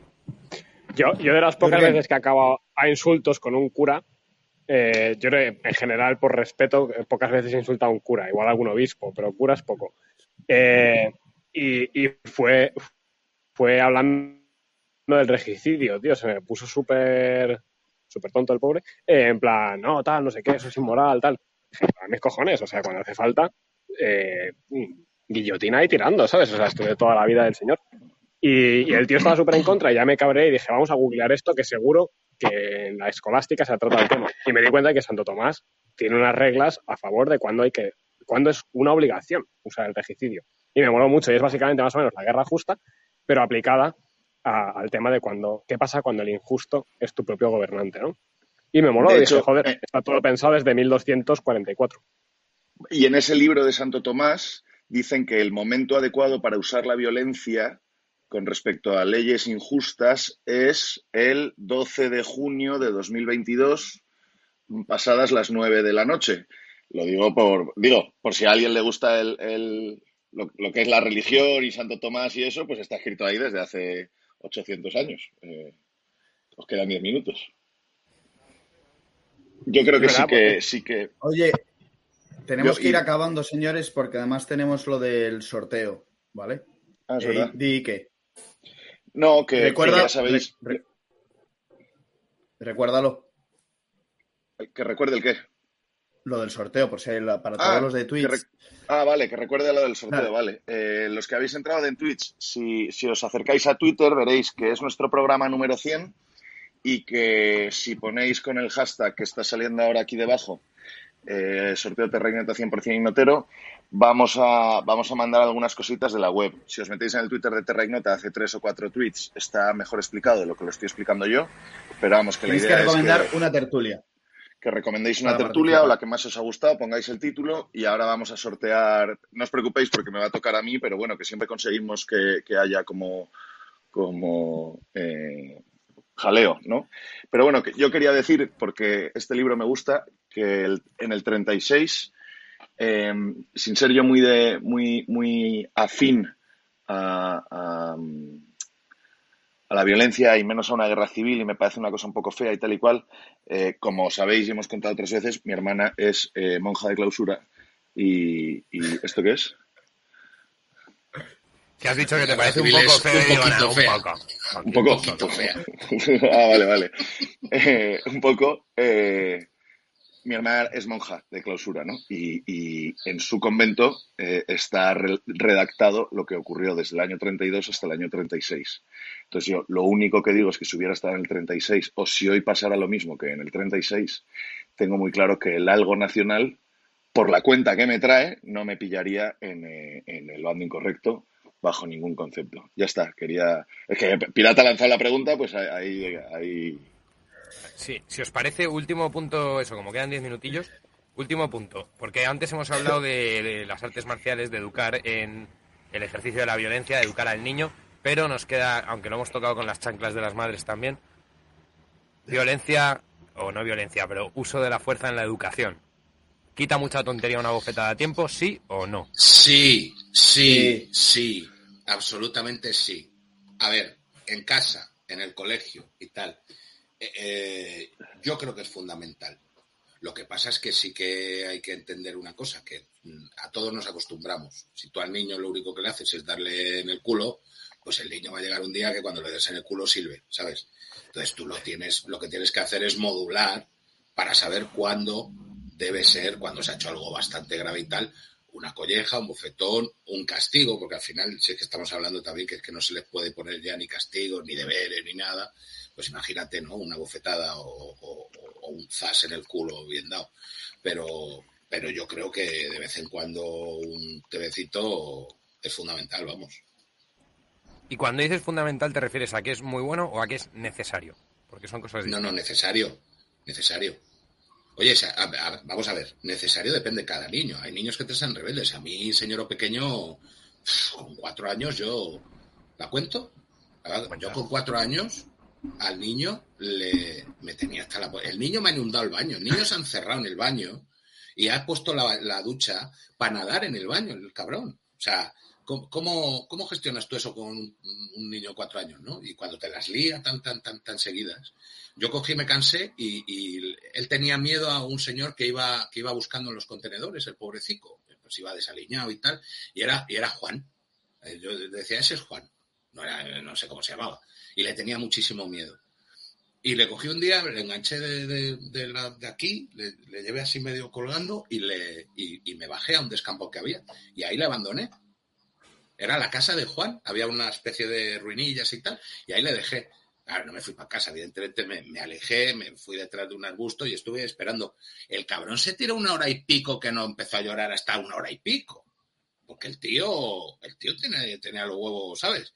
Y cuando yo ya le vi que empezaba a buscar y eso y tal, pues le dejé que se que llorara, le dejé el disgusto, tal.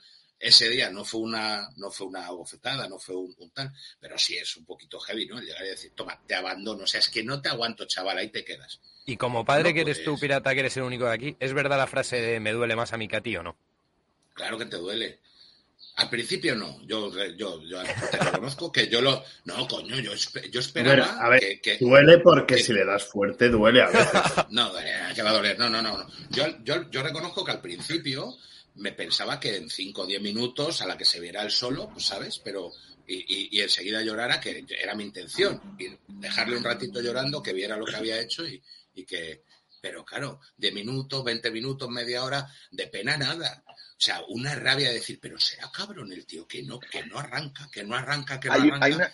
Luego cuando llora, evidentemente, pues sí, claro, claro que te da perilla. pero hay una reflexión ahí, pirata, que yo quiero que me digas tú, que eres el único que tiene niños, mi hermana, que ahora tiene tres, a menudo, eh, yo le digo siempre que, tiene con la niña, eh, mi, hermana no tiene ningún problema de, desviación del wokismo ni nada, ¿no? Pero es verdad que con la niña mayor que le ha salido revoltosa, yo a menudo la veo como que, que interactúa con ella más de lo que a mí me parece. Yo no soy padre, así que opino poco, ¿no? Pero sí me da la impresión de que, que dialoga demasiado y que no sé qué.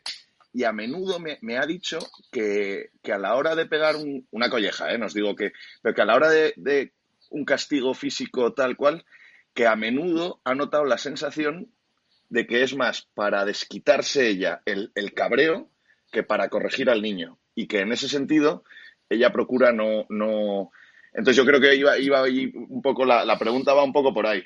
¿Le has caneado?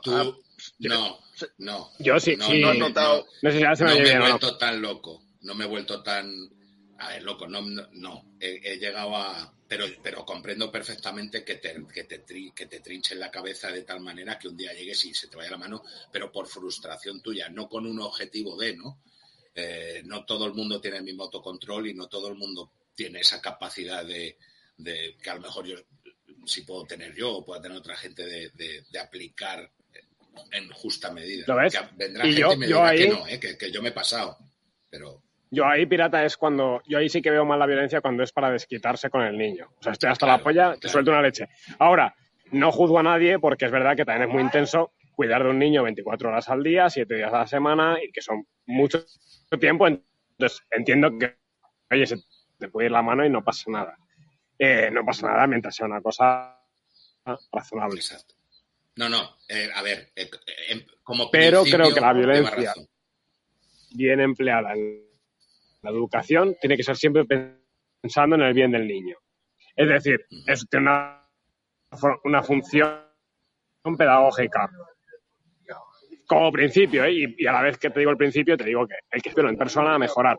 Que todos hemos soltado a otra persona en plan de tú, estoy hasta la polla, déjame en paz, y lo hemos hecho mal, pues lo hemos hecho mal, no pasa nada, si es que la vida es muy larga, para eso estamos para corregir. Pero creo que el buen uso, el uso virtuoso, implica siempre el bien de la otra persona. Así es, así es. Coincido completamente. Pues Yo siempre defendí, no, que cuando hice el máster de profesorado siempre defendí en un trabajo una teoría pedagógica que se llama el IPTC, ya sabéis, hay muchas teorías que le ponen siempre acrónimos, que es el impacto pedagógico para la transformación de la conducta.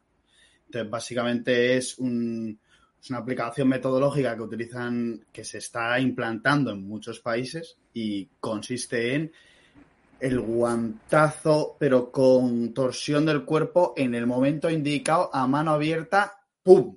Eso no tiene varias, eh, o sea, es para, no solamente la transformación de la conducta en el sentido inmediato, sino que tú le estás enseñando una lección de la vida que hemos estado hablando a lo largo de todo este episodio, en el que tú le estás enseñando a que sea más fuerte, a saber ponerse en su sitio, a tener respeto a la autoridad, a saber que la vida te van a dar y te vas a tener que levantar. Coño, tío, a ser humilde.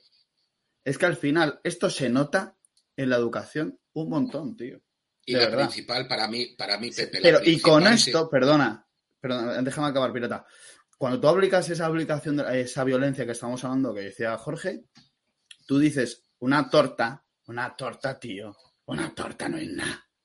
Coño, Sí, nosotros de chavales, yo, ¿cuántas veces he jugado contigo, Jürgen, a la torta estoica, tío? De chaval, que era cada vez darnos una torta cada vez más fuerte y era ver quién aguantaba más.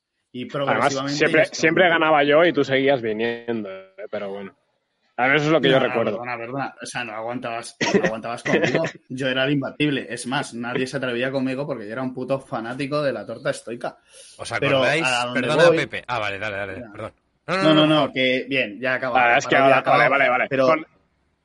Con, la mano, con la mano en el corazón tengo que decir que es verdad. Pepe, el hijo puta, aguantaba. Pepe no lloraba ni para atrás, tío. O sea, hicimos durante un tiempo todo tipo de putadas para que llorara. y era imposible. O sea, para, otra que porque mi padre, no aguante. mi padre me ha entrenado. Pero bueno, ¿qué ibas a decir? No, si me dejáis para acabar con lo que no, lo digo, Pepe, que se, le, ¿eh? Javi, Javi. Anda, anda retrasado. Porque eras un puto soberbio, yo qué sé.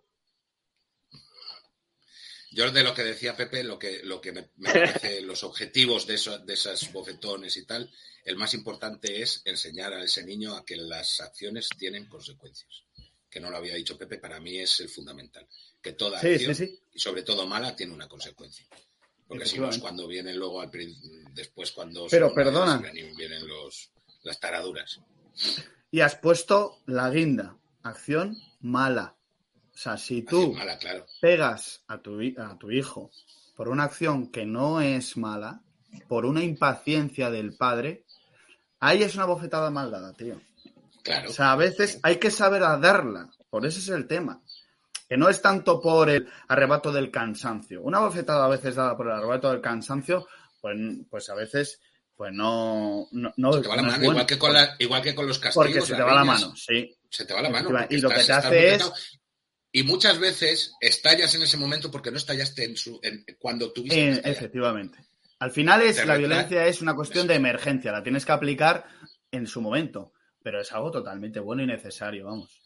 Eso es. Eh, di Javi que tenemos que acabar. No, es que iba a decir, no, simple y llanamente que Jorge y Pepe, no sé si os acordáis, de cierto profesor del cole macho, que tenía una, una pedazo de técnica, te agarraba de la patillina, tío, y tiraba el hijo puta para arriba y te dejaba loco. ¿Sabéis a quién me refiero? Uno que se acuerda de todos los cumples y tal, que también daba unos capones fantásticos. El tío te decía, melón, también, placa, te digo un caponazo tú. Exagerado. Yo aprendí muchísimo. Pero dime, dime que no es uno de tus profesores favoritos. A mí es una de las sí, sí, sí, le recuerdo con que más me ha marcado para bien en mi puta vida. Sí, sí. Claro. Entonces yo creo que una leche bien dada ayuda mucho y luego que la vida, tío, te las acaba dando. Sí. No, y lo bueno de Pero nuestro cole es que oye, esto lo hemos contado alguna vez. Pero es que Jorge va fatal, tío. Lo siento. Eh... Jorge quiere hablar de Chenique. Jorge me parece que quiere hablar de Chenique. No, no, vamos a cortar, vamos a cortar, que hemos dicho nueve y son nueve. Vamos a cortar. Eh, voy a hacer avisos parroquiales y demás. Entonces, bueno, lo primero, a los que, sí, a los que han venido de, de, Twitch, eso, nada, perdón por la reacción que nos ha pillado desprevenidísimos el raid, pero que aprovechéis y os suscribáis, o sea, que no solamente hayáis hecho el raid y luego os piréis a otro lado, sino que ya os quedéis aquí para siempre. Yo me, acabo de suscribir, que no estaba suscrito, perdón. Bastante importante, Raúl, por favor. Entonces, bueno, les va os suscribáis y además que, que, se vienen más tertulias. La semana que viene, Dios mediante, tenemos aquí a Absolutexe, al Grifo, que la mayoría de gente seguro que le conocéis, eh, probablemente es de las personas que más tiempo han dedicado a analizar datos de gasto público, de chiringuitos y demás, y vamos precisamente a hablar de eso, de chiringuitos y gasto público. Así que bueno, eh, los que no le conozcan, por cierto, es arroba absolutexe en Twitter y tienen millones de gráficos, millones de tablas de Excel, etcétera, sacadas de los presupuestos y de dónde se está yendo vuestra pasta. Entonces me parece que es muy interesante. El domingo 19 a las 7 y cuarto vamos a tener esa charla. Dicho esto, como siempre, eh, tenemos un Patreon, que voy a meter el vídeo guapo eh, agradeciendo a los patronos. Eso no es lo que yo quería hacer, pero bueno, venga, lo voy a hacer como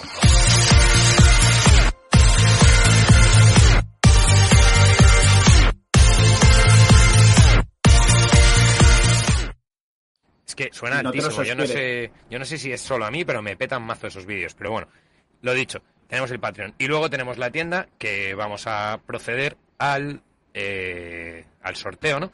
Entonces, como es nuestro programa número 100, estamos sorteando tres regalos de la tienda que se pueden elegir en nuestra tienda, cuya web estoy mostrando en pantalla, sí. Eh, hasta el momento han participado exactamente 51 personas. Eh, luego os voy a enseñar el Excel, pero vamos a hacer el sorteo de la siguiente manera, que es... Eh, os voy a pedir que digáis un número por el chat un número aleatorio. Entonces, los dos primeros números que salgan del chat son los que vamos a utilizar. Del 1 al 100, por favor. Entonces, vamos a utilizar eso. Como han participado 50 personas, será el número del 1 al 50 y si, es, si excede el 50, volvemos a empezar la lista. Así que, por favor, que ahora mismo, mira, Lucía ha puesto un 12 y que alguien ponga otro número, por favor. Aleatorio. Un 3. Ah, no, un 69, perdón, ha salido el 12. Vale. Y el 69. El 3 se ha quedado fuera, lo siento. Ah, Qué raro que nadie ha puesto el 88. Entonces, voy a mostrar el Excel y. Espera, voy a quitar todos estos banners, macho. Me estoy ya liando un poco. Voy a mostrar el Excel a ver quiénes son el 12 y el 69. Perdonad, tengo que hacer varias cosas antes. Tiki, tiki, tiki, Oye, Javi, Nervios, lo haces, doble de tambores. Te falta, perdón que te corrija en directo, pero te falta un aviso parroquial del jueves. Ah, perdón, sí, sí, ahora lo digo de eso. De esto, perdona. Pero qué casualidad que ha ganado Pirata y yo. Pirata y yo hemos ganado. Estos son todos los que han participado en el sorteo. Quiero que lo vea la gente. Ahí eh, se está viendo mi este, ¿no? Bueno, toda esta es la gente que ha participado. Han sido 53, porque en el último momento he tenido que meter tres nombres que acababan de llegar por Twitter. Han participado estos 53. Entonces tenemos el número 12, que es Santinutrio. Y, tenemos el número 69, que es 53 más 16, ¿verdad? Si no estoy equivocado. Entonces estaríamos en el 16, que es Dani Deuder. Bueno, pues enhorabuena a los premiados. Y luego teníamos un tercer regalo que... Tronco, Dani Deuder es el 15. ¿El 15? Oh, fantástico, perdón. El 16 es Primavera Fancine, nuestro amigo Javi Marenas. Perdón, perdón, no ha sido nada apuesta, Javi. Ah, Entonces son el 12 Santinutrio y el 16, que era el 69, Primavera. Eh, dicho esto, teníamos otro regalo, un, tercer regalo que no vamos a sortear, sino que lo vamos a dar premio Accessit por el tweet que nos ha parecido más cachondo, eh, que va a ser a... Dejad que lo comparta. Ponlo, ponlo. No puedo, lo tienes no puedo, no puedo, no puedo. No puedo compartir. Un periódico, ¿no era? ¿No era un periódico? Sí, es una cuenta parodia. Lo peor es que no sabemos quién es. ¿Es un periódico? A, ver a Pedro J. Pedro J ha ganado. Pedro J, le vamos ¿Está viendo a dar, mi pantalla o le no? vamos a dar un. Sí. Le, le vamos Nos a dar un, premio estamos. a Pedro J. Pedro J ha entrado en el sorteo como- por la puerta de atrás. Ahí está. Así. Un premio más o menos Entonces, bueno, así. tendremos que contactar con Así. esta cuenta parodia del mundo. Por su última hora, el canal de de ultraderecha, Terranota, Terra que hizo el documental ultraderechista. Y lo mejor son los hashtags, claro, ultraderecha, 100% notero, ultraderecha, sorteo terrenota, ultraderecha. Entonces, nada, a El Mundo es cuenta parodia, le daremos también el premio Accessit. Y bueno, nos ponemos en contacto por Twitter con Santinutrio, con Primavera y con El Mundo. Y, con ello vamos a tope. Como veis, todo el sorteo ha sido limpísimo, eh, manos eh, limpias, las bolas calientes de la UEFA y todo esto, como están diciendo por aquí. Pero, pero bueno, este es el rollo. Y tercer aviso parroquial, que es lo que me ha recordado Ike. El jueves estamos invitados en el canal de Inocente Duque, o Inocente Duque, es que no sé cómo se dice, pero bueno. Estuvo Ike el jueves pasado hablando sobre el tema del aborto, las acciones en la Datos, los 28 de diciembre. Fue súper interesante. Si no lo habéis visto, os recomiendo que volváis para atrás a verlo. Y este jueves, me parece que a las 10 de la noche, si no estoy confundido, vamos más miembros de Terra a hablar con Javi allí en Inocente eh, sobre el documental del 11M, bueno, y en general sobre el proyecto de Terra Ignota. Yo creo que saldrán bastantes cositas. Os recomiendo los que no sigáis Inocente que empecéis a seguirle. No creo que seáis muchos los que estáis aquí y no le sigáis. Y eh, eso, que el jueves a las 10 nos acompañéis allí también para darle visibilidad al tema y un poquito de empuje. Muchísimas gracias a todos. eh, muchas gracias a los nuevos de Twitch. Insisto en lo de que os suscribáis, ¿Sabe- por favor. Perdona, Javi. Perdona, Dime, mira. ¿sabemos hacer nosotros el raid ese, lo de mandar a gente para algún lado? Pues no, pero lo voy a investigar. Es que yo no sabía ni que existía, pero prometo que lo voy a investigar y le pienso devolver la pelota. Vamos, Vaya, me- entiendo, entiendo que es cuando estás acabando decir, oye, acabamos, ahora que todo el mundo creo, se creo vaya. que no, creo que es una función automática que lo desvía directamente. O sea, que tú chapas tu directo Ah. y la peña se va directa, se les salta al nuevo directo. lo- Tengo que Lo investigarlo, habrá chicos. mencionado el infoblogger entonces. Habrá dicho antes. de Claro, claro, imagino que avisas de que vas a hacer un raid y lo haces automático. Bueno, tenemos que aprenderlo, pero que todavía somos un pelín boomers y estamos en ello. Eh, lo dicho, muchísimas gracias a todos, otra charla fantástica, nos vemos la semana que viene. Eh, bueno, nos vemos el jueves en Inocente y el domingo con Absolutexe para hablar de chiringos. Un abrazo gigantesco. Hasta luego, chicos. Soy notero.